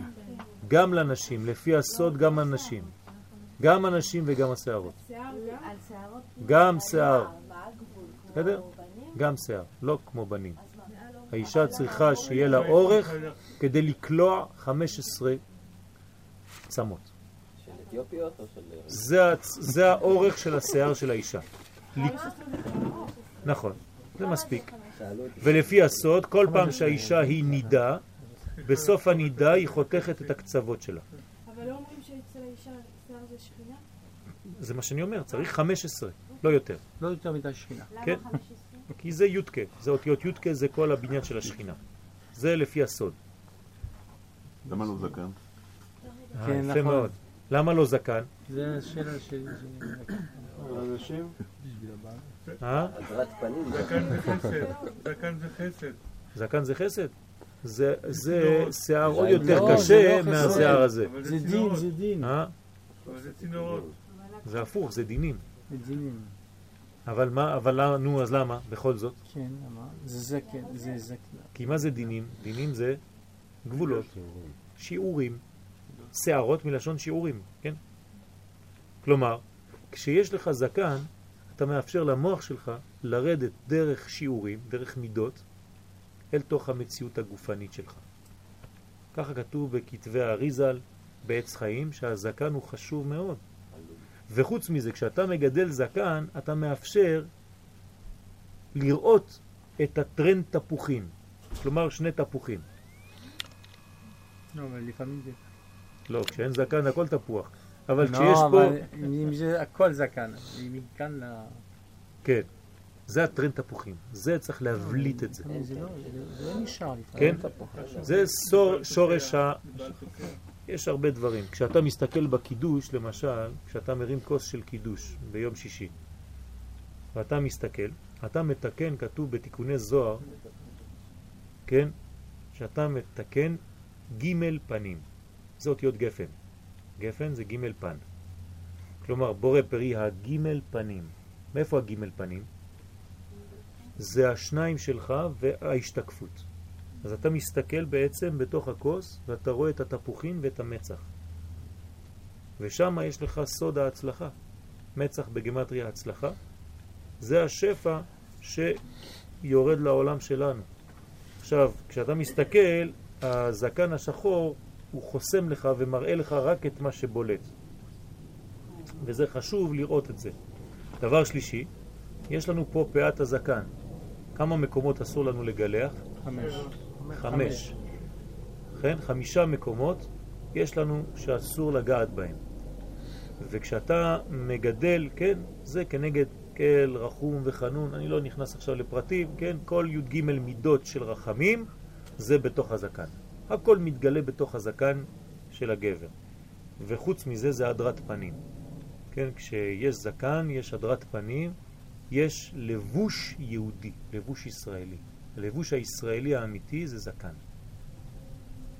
אז יש הרבה עניינים שבעצם אומרים לאדם שהזקן הוא דבר חשוב בתוך הגוף שלו. עכשיו, זה לא חייב שיהיה ארוך מאוד, יכול להיות זיפים. כן, בסגנון איטלקי. קצר ולעניין. כן, לא חייב שיהיה ארוך. אבל לפי הסוד אסור לגעת בכלל בזקן. זה עוד יותר גרוע. אבל אה, כן, אי אפשר להגיד הכל ולהכריח הכל, כן, כי אנשים לא יכולים לחיות, כן? לא מקבלים כבר את הדברים, אז צריך את המינון. עכשיו, על כל פנים יש מותרות בגוף. מה עוד מותרות? אנחנו, חוץ מן הכבוד, הולכים להוציא את כל המותרות. אסור להישאר עם המותרות בגוף, נכון? מי שנשאר עם המותרות בתוך הגוף שלו, מה זה נקרא? לא תשקצו את נפשותיכם. כן, זה נקרא שקץ. כלומר, אסור להישאר עם חשק להוציא. אתה מיד צריך להוציא, עד שכוח השומר יתגבר על כוח הדוחה. כלומר, אם אתה כבר לא יכול, אתה חייב להוציא את זה, זה אסור לשמור את זה. וזה גם כן עניין של מותרות. אז הרבה מותרות יש בגוף, וצריך להוציא את כל המותרות האלה כדי לחזור לתוכן של הקודש. וזה גם כן עניין של הושענא רבה. כן, כי זה תיקון כל המותרות. בחינת ודואג היה נעצר לפני השם. נעצר מלשון, כן, תפוס. ואז נתקן, אז מה זה שמיני עצרת? את מי אנחנו תופסים? את השמונה, שזה דבר שאי אפשר לתפוס אותו, נכון? שמונה אתה קשה לתפוס אותו, כי הוא אינסופי. כמו הצורה של השמונה. הוא, אתה לא יודע איפה הוא מתחיל, תמיד הוא הולך וחוזר, אין לו סוף. כן? אז כשאתה תופס אותו, אתה עוצר אותו, אז זה כאילו שהשגת את מדרגת עולם הבא בעולם הזה. מדרגה גדולה מאוד. לתפוס את השמונה זה מדרגה עצומה. זה נקרא שמיני עצרת. משחק איך לתפוס את השמונה. שמיני עצרת. ולכן שמחת תורה, מי שהצליח לתפוס את השמונה, הוא שמח. איך הוא שמח? מה הוא עושה? תמחישו לי איך הוא עושה את זה. יפה מאוד, הוא פשוט מאוד תופס את הספר תורה ורוקד איתו. תפסת את השמונה. לכן צריך לתפוס כל אחד את ספר התורה בשמחת תורה. לפחות פעם אחת לתפוס את הספר תורה ולרקוד איתו. והשמחה שאתה חי אותה בשמחת תורה היא רמז למה? לכל מה שהשגת בתורה. כלומר, אם אתה רואה בשמחת תורה אנשים יושבים, הם לא יודעים לשמוח עם השמחה של התורה, זה מראה שהתורה שלהם אין לה אמונה מספקת. יש אמונה, אבל הם, אה, כן. אני כמובן לא מתייחס לאנשים חולים, כן, אבל באופן כללי, אדם צריך לרקוד עם התורה, להראות שמחה גדולה מאוד עם התורה. בחינת המלכות, בחינת אמונת חכמים, בחינת שמיני עצרת, בחינת זה יעצור בעמי. לא צריך ללכת עד הקיצוניות. פעם היינו בחתונה, היה איזה רב גדול, אז היו ריקודים ואף אחד לא היה קם. אז הוא לקח את המיקרופון, אמר, כל מי שלא קם יהיה חולה ברגליים כל השנה. כולם הלכו לרקוד. אבל לא צריך להגזים, כן? כולם התחילו לרקוד. הרב פינטו. ועיקר תיקון המלכות הוא על ידי עצות שלמות שזוכים בהושענא רבה. עכשיו, למה אנחנו עכשיו, אני, אני עכשיו כאילו נותן עצות ומוסר, נכון? זה שיעור נראה כאילו מוסר. זה הסוד, אומר פה הרב, של הושענא רבה. מה עושים בהושענא רבה? נותנים את כל העצות לאדם, כי אנחנו מדברים על הכליות, היועצות. אז זה העצות שאנחנו צריכים לקבל לנו עכשיו. כן, שלימות, שלמות שזוכ, שזוכים בהושענא רבה. עצות בשלמות. כי עיקר בניין המלכות הוא על ידי בחינת עצות, שהם בחינת נצח ועוד. כלומר, נצח ועוד, עכשיו אנחנו נכנסים קצת לספירות. מי בונה את המלכות? נצח ועוד. אחרי זה יש יסוד ואחרי זה יש מלכות. לפי המקובלים, המלכות מתחילה מאיזה ספירה? מנצח. מנצח המלכות מתחילה. כלומר, אם אני בונה מלכות, אני מתחיל בנצח. ברגע שנגעתי בנצח, אני כבר במלכות. אז כשאני מדבר על כליות יועצות שהן נצח ועוד, את מה אני בונה? את המלכות שלי. המלכות זה לא סתם דבר אחד, זה מדרגות שלפני שבונים אותה. הרי אין לה. מעצמה שום דבר. לת לה גרמת כלום. אז מאיפה בא הכוח של המלכות? נצח, הוד ויסוד. הם בונים את המלכות. שמשם עיקר בניין המלכות כידוע, ועל כן כל מלך יש לו יועצים. מה זה היועצים של המלך? הם הנצח והעוד שלו. אבל לפעמים יש יועצים, השם ישמור, כן? גם המלכות וגם היועצים הם מסכנים. כן, אז צריך יועצים אמיתיים ומלך אמיתי. כן, דוד המלך, איך היה נקרא? עדינו, עדינו העצני. העצני. זאת אומרת, מצד אחד הוא היה עדין, מצד שני היה גבר גבר. דוד המלך היה לוחם, היה קרבי, כן? שייטת, סיירת, היה בגולני. דוד המלך היה רציני, זה לא סתם. מצד שני, היה עדין מאוד מאוד מאוד עדין, זאת אומרת, ממש ענבה גדולה. אבל כשאתה צריך להיות במלחמה, אתה במלחמה. ולכן יש לו יועצים גם כן. לפעמים יש עצות אחיתופל, אבל uh, כן, צריך יועצים אמיתיים. צל לתרבות רעה. כן. כי עיקר תיקון המלכות הוא על ידי עצות. ועל כן נקראים עצות בשם מלכות. כלומר, גם העצות, בגלל שהם נותנים למלכות, אז הם בקשר עם המלכות. כלומר, אנחנו חוזרים לעצות, איפה העצות שלנו עכשיו? בערבה, נכון? הערבה זה העצות. אז עכשיו אנחנו תופסים את הערבה, בעצם במה אנחנו מתייחסים? למה אנחנו מתייחסים? למלכות. מה? לכן אנחנו מניפים, כן, ושמים את הערבות הגדולות כשהן מתכופפות וכן, באות על המזבח. למה? להראות את העניין הזה, שזה כל תיקון המלכות. המלכות זה דרך המדרגה התחתונה הזאת שנקראת נצח ועוד. כן? מלכי ישפר הלך, הלך, שזה בחינות ולא יחצו לשתי ממלכות, דהיינו עצות. אסור שנהיה חצויים לשתי ממלכות. מי זה הממלכות? יהודה וישראל, או יוסף ודוד, כלומר יוסף ויהודה. והיו לעץ אחד בידיך, היו לאחדים בידיך, כן, עץ יוסף ועץ יהודה. כי עיקר בחינת מה? אפרים, כן, יוסף. כי עיקר בחינת המלכות על ידי עצות. ועל כן חלוקת מלכות בית דוד היה על ידי שנפגע מהעצות. כשאין יועצים טובים, יש עצות לא טובות. ולא זכר רחבעם להשית עצות בנפשו. לפעמים אנחנו עושים שטויות, אין לנו יועצים טובים, אז אנחנו מקבלים סתירה וממשיכים על אותו כיוון. כן? עוד פעם מחדשים את השטויות שעשינו כבר משכבר הימים. וממשיכים לאותן שטויות. כלומר, יש לנו איזה מין, אה, איך קוראים לזה? דפוס התנהגות.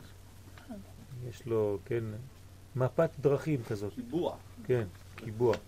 יש לנו מפת דרכים, אבל מסכנה המפה הזאת, מי שעשה אותה הוא קצת איבד את הדרך, כן? האמת שכשיש לך דרכים, כבר אתה מבולבל. צריך רק מפת של דרך אחת. זה דרך השם. אנחנו צריכים דרך השם. כשיש לך מפת הדרכים, זה כבר בעיה. כן? גם אף אחד לא יודע מה זה המפה כן, כי, כי, כי עושים את זה תוך כדי. תלוי אם יש הפגנות ברחוב או לא, אז משנים את הכיוונים.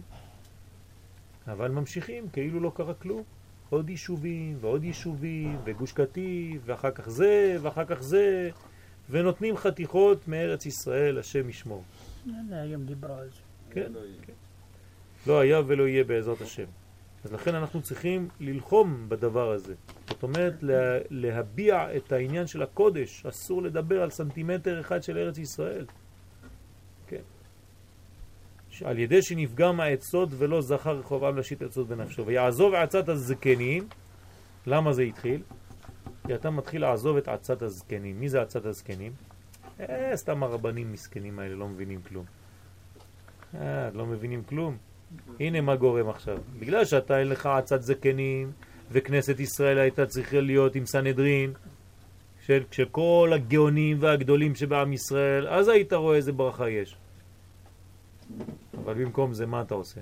אתה מבזבז את הזמן עם שטויות, כן, עם שכל אנושי, למצוא חן בעיני האומות, עם עניינים של חנופה, חז ושלום.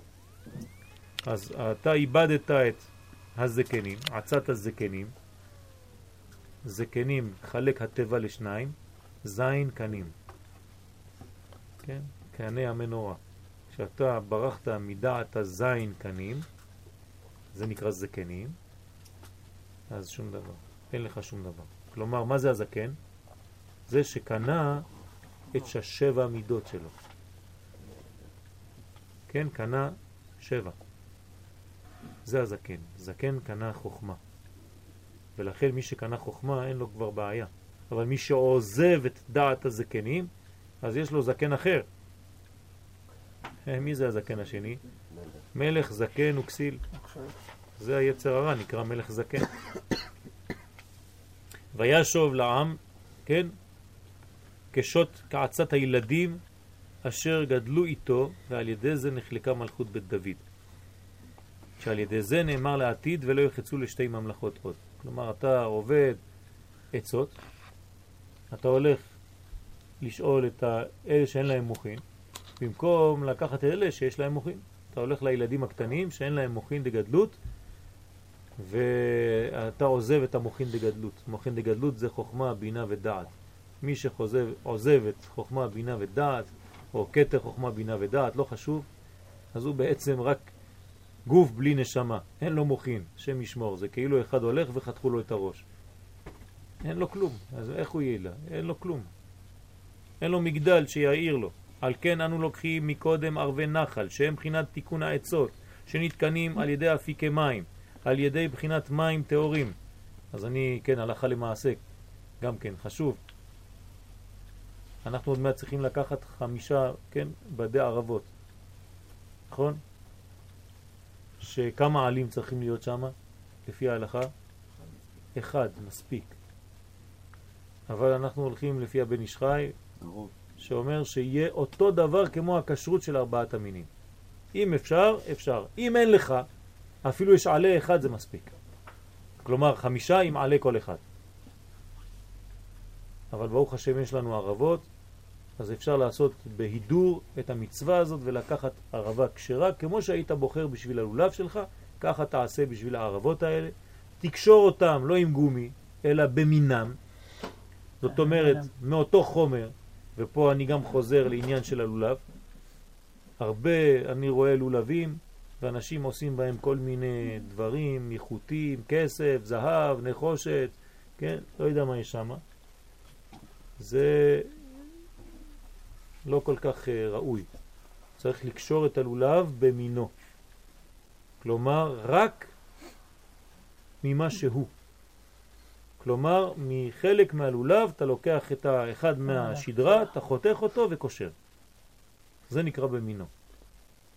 אז יש אנשים שמוסיפים, יש להם על מה לסמוך, אבל לפחות האיגוד הזה, הקשר שאתה קושר את כולם ביחד, כן, שיהיה במינו. זה חשוב מאוד. ולכן הכלי הזה שמכניסים האשכנזים, איך קוראים לזה? קוי שקלח. קוי שלח? שקלח. כל שנה אני אותו מצטבח עם זה, קוי שקלח. כן? אז זה בסדר. למה הוא בסדר? כי הוא במינו. זה ממש עשוי מעלים של לולב. אז זה היה רק אה, סוגריים הלכתיים. אז זה נקרא אפיקי מים על ידי בחינת מים טהורים שנתגלים אז בחינת בהוא יומה וישוב יצחק ויחפור. אז הוא חופר, חופר, חופר, טלפונים, טלפונים. ועל ידי זה אנו שוחים בשמיני עצרת להשלים בחינת תיקון המלכות. כי עיקר תיקון המלכות, דהיינו שהתגלה מלכותו יתברך עלינו, הוא על ידי התורה. שימו לב, יש משהו קצת מוזר, נכון? אמרנו שבשמיני עצרת זה המלכות. אבל שמיני עצרת זה כבר נגמר הושענא רבה. והושענא רבה, מה אמרנו? שזה המלכות. כלומר, אם המלכות היא הערב, איך היא יכולה להיות גם מחר בערב? מה? איך זה עובד? שאלת את השאלה הזאת? לא, לא. לא, זה שאלת סימון. זה הבן זוג שלה. הבן זוג שלה קודם. מה נשמע דני? בדיוק הגעת לשיעור שלך. אז איך זה עובד? אני שאלתי שאלה פשוטה. אמרנו שהיום זה האושפיזין דוד המלך, נכון? אושפיזה דיומה. מחר, שמיני עצרת, מה אמרנו שזה? מלכות, גילוי המלכות. אז איך יכול להיות מלכות יומיים? אז מה זה עושה? תן לו, תן לו להוציא. תחבי את זה, תחבי את זה. מלמעלה, מלמעלה. פה, פה, פה למטה, פה למטה. זהו, כן, שמה. תודה רבה. היא גם שמינית, היא עוצרת את כל השבע. אה? אז מה זה? מה?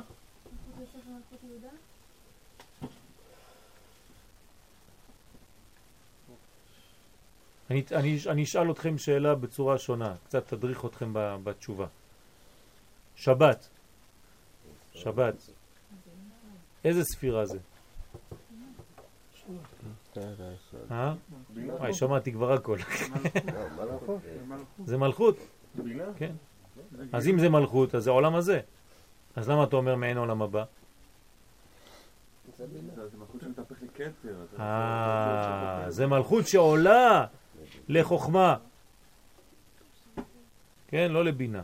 מעין העולם הבא. מעין עולם הבא. עולם הבא זה עולם הבא, זה בינה, אבל העין של העולם הבא זה החוכמה. הכתר אנחנו לא מדברים, כי זה בעצם אה, הפנימיות של הכל. אבל זה נכון, זה הכתר, אבל אנחנו מדברים על הקומה הראשונה שהיא חוכמה. זה היש הראשון. כלומר, מה זה שבת? שבת זה לא היום השביעי. יש יום השביעי ויש שבת. היום השביעי הוא אחרי שש, אז הוא מלכות.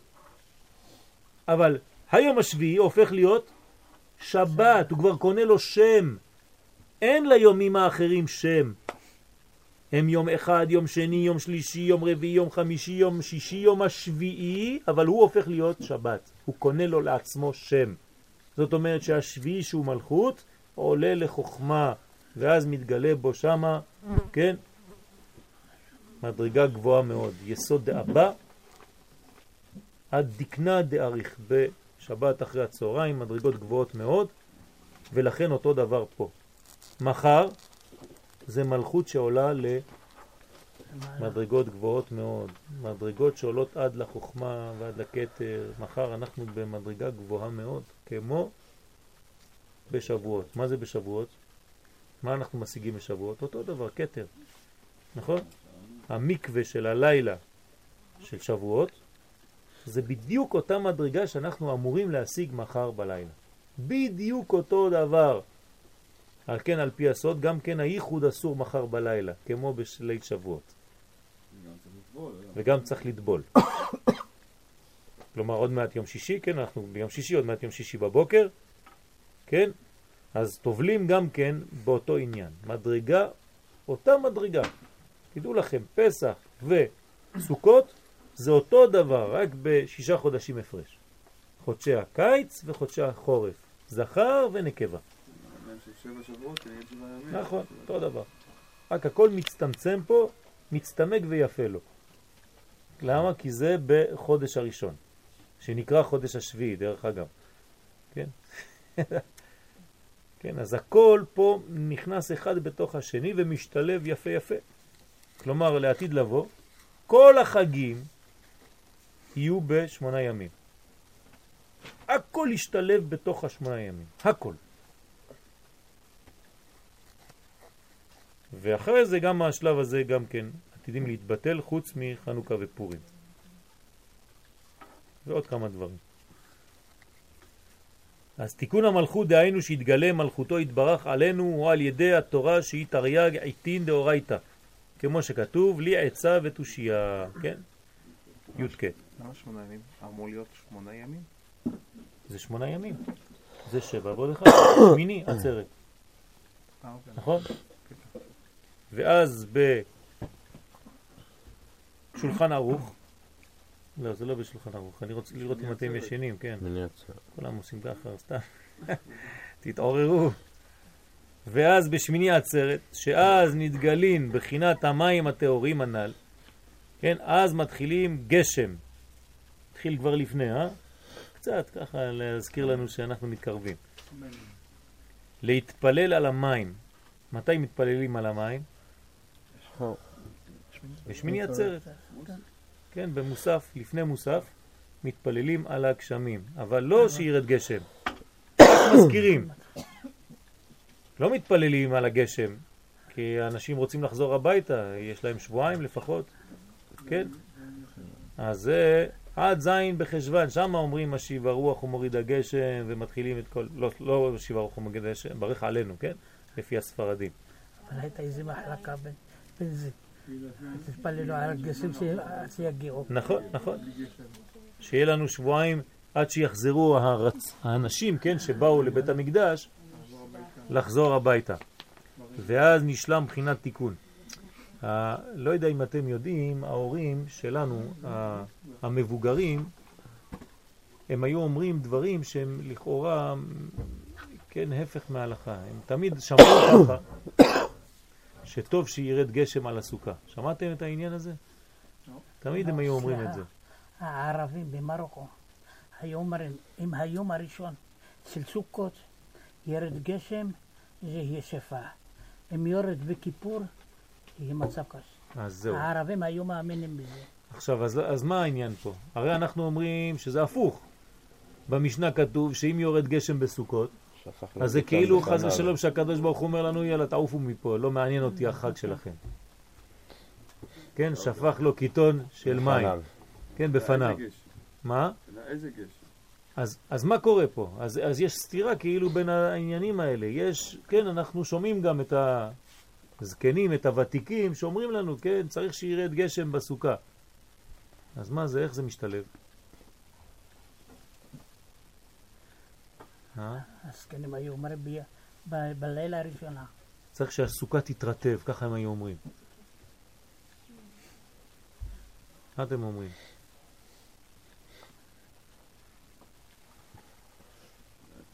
טוב, השאלה איזה גשם. כן. זה גשם, למשל שגורם צצר, או גשם שמראה... אז מה, זה טוב שירד גשם קטן, ככה טיפות קטנות של אה, סימן טוב, סימן ברכה? מה, איך זה עובד? זה עננים. אתה אומר, זה ענני כבוד. גם הלכה. אתה רוצה, זאת אומרת, סוכה מעל סוכה, זה הסוכה שלך פסולה.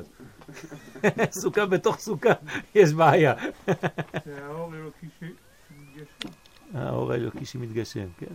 אז למה לך איזה גשם? אה, מה? זאת אומרת, עד איפה צריך כן. להישאר בסוכה? כן, זאת אומרת, עד איפה? עד איפה צריך, עד איפה זה... קודם כל, מתי יודעים שהסוכה כשרה?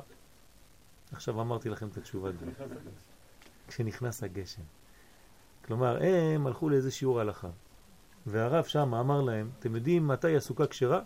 כשהגשם יורד בפנים. אז מה הם בואו הביתה? אומרים לאשתו, את יודעת מתי הסוכה כשרה? כשירד גשם בסוכות. אני ישנתי הבוקר וחלמתי על הדבר הזה ועל הפירוש. לא גשם. לא, לא. חלמתי על הפירוש, איך הזקנים שלנו היו אומרים לנו שהסוכה צריכה להתרטב, ושאלתי את עצמי, ובחלום קיבלתי את התשובה שעכשיו אני נותן לכם. שאמרו לי, לא, הם הלכו לשיעור, והרב אמר להם, מתי הסכך הוא כשר? שאם יורד גשם, הגשם חודר. ואז הם תרגמו את זה, טוב שירד גשם בסוכה. כדי לבדוק את זה. לא, כדי...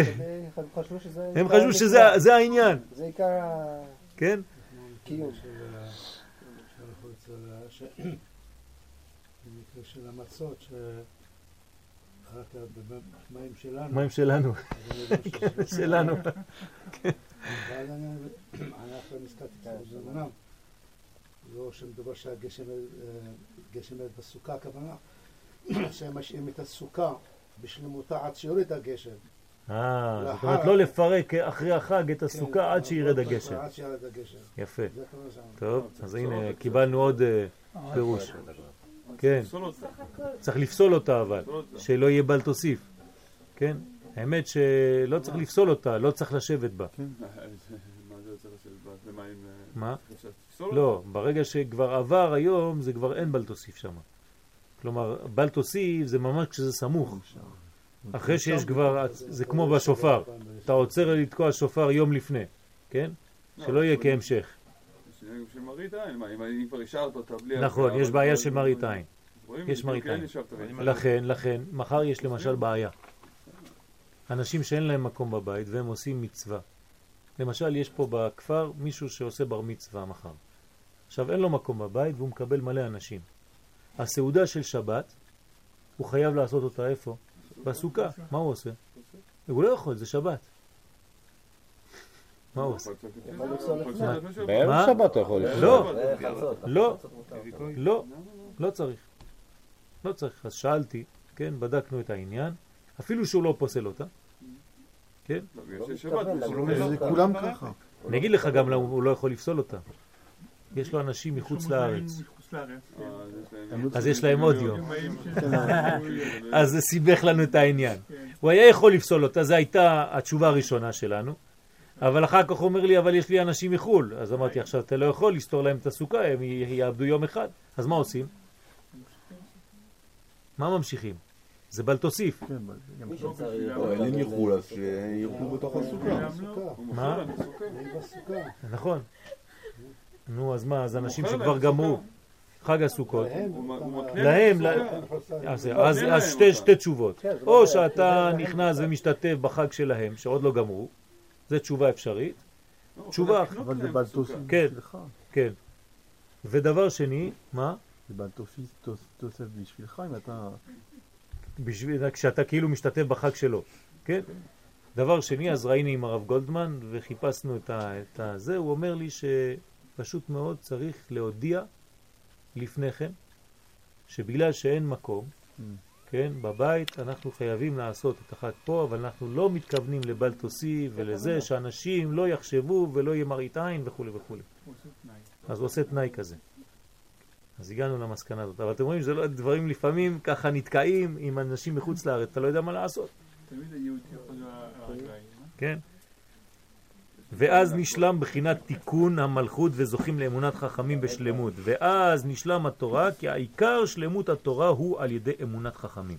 שעל ידי זה מתרבים ספרים. מה זה מתרבים ספרים? צריך לכתוב ספרים. נכון. אנחנו צריכים להבין שספרים זה דבר חשוב. כן? לא. מה? לא לכתוב לקרוא. לכתוב. גם וגם. לכתוב. מצווה, בוודאי, בוודאי. לכתוב, לכתוב. ויש סגולה לפי הסוד לכתוב ספרים לפי, לפני גיל 40. מי שיכול לכתוב ספרים לפני גיל 40 זה סגולה גדולה. אימר זה נחשב? מה? אימר. כן, בטח, אתה יכול לכתוב, תכתוב איך שאתה רוצה. עם אל. אין שום בעיה. כי הכל זה אל. לפני גיל 40, כי יש סגולה גדולה מאוד שהאדם שכל מה שהוא עשה עד גיל 40, אחר כך זה רק כאילו תולדות מכל זה. גיל 40 זה, זה 4, זה י' כ' ו' כ'. עד גיל 40 אתה צריך להשלים את כל המציאות האמיתית היהודית שלך. מגיל 40 ומעלה אתה בעצם כאילו בחצי החיים, ואז השלב השני יהיה דומה לשלב הראשון. הלך רבי עקיבא. אה? יפה מאוד. לכן רבי עקיבא בא מעולם התוהו. ולכן הקדוש ברוך הוא אומר למשה שתוק. זה עלה במחשבה לפניי, זה היה מסכן, הוא בא מעולם התוהו, הוא בא מעולם אחר. אם הוא זכה על ידי זה, זאת אומרת שהוא עשה עבודה רצינית מאוד, רבי עקיבא. כן? ולכן תכתבו ספרים, ילדים. עד גיל 40 תוציא ספר, יוסי, אריה.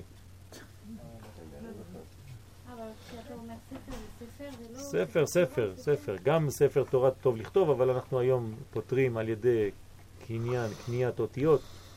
עדיף לכתוב ספר אמיתי, אבל אם אפשר, אי אפשר. עכשיו אני אומר פה ספר חידושים, חידושי תורה, כי זה אמונת חכמים, זה תורה שבעל פה. ממש לכתוב ספר. אד- אדם צריך לכתוב ספר בחייו. מה זאת אומרת אומר, וקנה לך מיליון. וקנה לך, יפה מאוד, וזה חיבור. כן. נכון. נכון. זאת אומרת עולם התוהו? הוא, זה עולם אחר. זה מה שלפני עולם התיקון.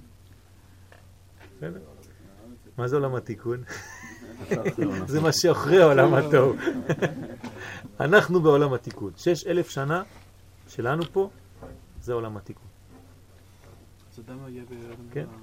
האדם הראשון היה בעולם שלם, הוא פגם, ועכשיו הוא חוזר לכל התהליך כדי להשלים את הכל. וכל אחד לוקח את התורה ומקיפים את השולחן, כלומר את התיבה, כן? בלי ספר תורה אפילו, כן? זה לא מעכב ספר תורה, אם אין ספר תורה בהיכל, העיקר לפי הסוד זה התיבה. למה? כי זה רמז ל... ל- למלכות, למלכות, כן? ועושים שמחת תורה, כי כל אחד מישראל יש לו חלק בתורה. כלומר, אני מדבר על ההקפות של הושענא רבה, אבל בשמחת תורה, כן, צריך לרקוד עם התורה עצמה, עם הספר, בלי לפתוח אותו. אתה מאמין בכל מה שיש בפנים, אתה לא צריך לפתוח לבדוק. הכל טוב. מה? בלרקוד בשבת, כן. זה לא פשוט. לא פשוט. כן, לא פשוט לרקוד בשבת ולמחוא כפיים בשבת וזה, אז יש לנו, כן, סגנון כזה של הליכה. כן, מין, כן, אז זה, זה לא נקרא ריקוד, כן, ריקוד מלשון לרקד, לרקד זה לסנן, ובגלל שאסור לברור בשבת, הריקוד זה חלק מבורר. אז יש לנו בעיות הלכתיות עם הדבר הזה, על כל פנים, כן, הנח להם לישראל, הרבנים, אה, כן, חכמי ישראל אמרו, תעזוב אותם, הם שמחים בתורה, אל תבלבל להם יותר מדי את המוח. כן, יש לפעמים אנשים, מה? גם בשבת רגילה היום זה כבר לא... כן, כן, נכון. ואנשים, לפעמים יש אנשים כאלה נודניקים, כן? כולם רוקדים, כולם שמחים, ותמיד יש אחד כזה, לא, זה לא טוב, זה לא טוב, והוא עובר בין כל אחד ואחד, ואומר לו, עזוב אותי כבר, תן לי להיות, כן? אז זה צריך לאזן, תמיד לאזן את הדברים, כדי שיהיה גם כן ברכה, גם כן חשק, וגם כן כדי שתהיה מציאותי. כלומר, להשתלב בחיים שיש לך. אתה לא יכול לעשות דברים נגד העם. אם העם, גם ההלכה, שהעם לא יכול לקבל אותה, היא מתבטלת מיני ובה, לבד. כן? ואז, כן, התורה בבחינת, כן, לקבל את התורה בבחינת לוחות האבן, שנכללת בחוכמה עילאה בבחינת אבן השתייה. מה זה לוחות האבן? זה תורה עליונה שנחרטת בתוך מציאות גשמית. כלומר באבן, בתוך חומר. אז זה הדבר שרצינו, נכון? שהתורה הכי עליונה תהיה חרוטה בתוך האבנים של העולם הזה. עכשיו, מה זה אבן? אב ובן. זאת אומרת, יש עניין להתחתן, ועוד פעם אנחנו חוזרים לשיעור של המשפחה, כן? ולהביא ילדים לעולם לפחות בן ובת, כדי שתהיה משפחה שלמה, כן? זה אבא, אמא, בן ובת. אחרי זה זה תוספות, כן? אבל קיימת כבר את המצווה של פריה ורביה על ידי בן ובת. ולכן אבן זה בניין של אבות ובנים, זה נקרא אבנים. אב ובנים. ואז נמתקים כל הצמצומים וכל הדינים שבעולם. יש מיתוק הדין. ואז התורה נכללת בשורשה, שהוא חוכמה אילאה. אנחנו מחזירים את התורה למקור שלה. כלומר, אנחנו לא זורקים אותם לקדוש ברוך הוא את התורה. אנחנו מגלים את החוכמה שגנוזה בתוך התורה. וזה הכבוד שאנחנו נותנים לקדוש ברוך הוא. כשאנחנו מגלים את חוכמתה, כלומר את חוכמת הבורא. יתברך שמו. כשאנחנו מגלים את החוכמה הזאת דרך התורה, זה התענוג של הקדוש ברוך הוא. כתוב, כי אין לי תענוג בעולמי אלא כשבניי עוסקים ומציצים ומנסים להשתדל באורייתא בתורת הסוד. זה התענוג של הקדוש ברוך הוא, כשאדם מעמיק ולומד את התורה בפנימיותה. נכון, נכון. ומי שלא מתעמק בלימוד הפנימיות של התורה, אז חז ושלום נאמר עליו שבאים ואומרים לו, מה דודך מידוד היפה בנשים? מה דודך מידוד שככה השבעתנו? ואתה לא יודע לענות לה. ואז אומרים לך, אם לא תדעי לך היפה בנשים, שאי לך. ואומר רבי חיים ויטל בהקדמה לעץ חיים, שאפילו יפה בתורה ומעשים טובים, אין לו מקום בגן עדן העליון. למה? כי הוא לא יודע. הוא לא הגיע לידיעה הפנימית הזאת. ולכן יש שם רשימה ארוכה מה צריך לדעת כשמגיעים לשם. זה עבודה רצינית עם כל הפשט, כל הרמז, כל הדרש וכל הסוד. נכון, נכון. וזה לא פשוט, אבל יש עבודה רצינית, לכן צריך להתעורר מוקדם, כלומר בגיל הצעיר, ולא כשאנחנו כבר מבוגרים והשכל שלנו דומה לנייר ישן, כן, עם דיו, מחוקה. כן, מחוקה, הכל אה, נמחק. אבל גם שם צריך לעבוד, אין מה לעשות. אפילו רבי עקיבא התחיל בגיל 40 ולא היה יודע כלום, אפילו לא א' ב'. הלומד ואינו חוזר, תאמר לו זריה ולא קוצר. יפה מאוד. אז אה, יש להם תמיד את הכוחות האלה של... רבי עקיבא לא היה דיו בכלל. אה? לרבי עקיבא לא היה דיו אפילו. היה לו חמור, דיו, דיו.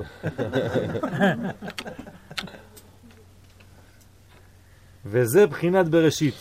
כי בראשית הוא בחינת חוכמה הילאה, כן, ראשית חוכמה יראת השם, זה בראשית. אז אנחנו מתחילים מבראשית עכשיו. לכן הבראשית קשורה לשמיני עצרת. זה לא סתם שחכמים עשו שאנחנו נגמור ונתחיל שם. קשורה גם כן לדוד המלך עם אה, בת שבע. נכון, נכון, בוודאי. זה כל העניין של המלכות. דוד ובת שבע.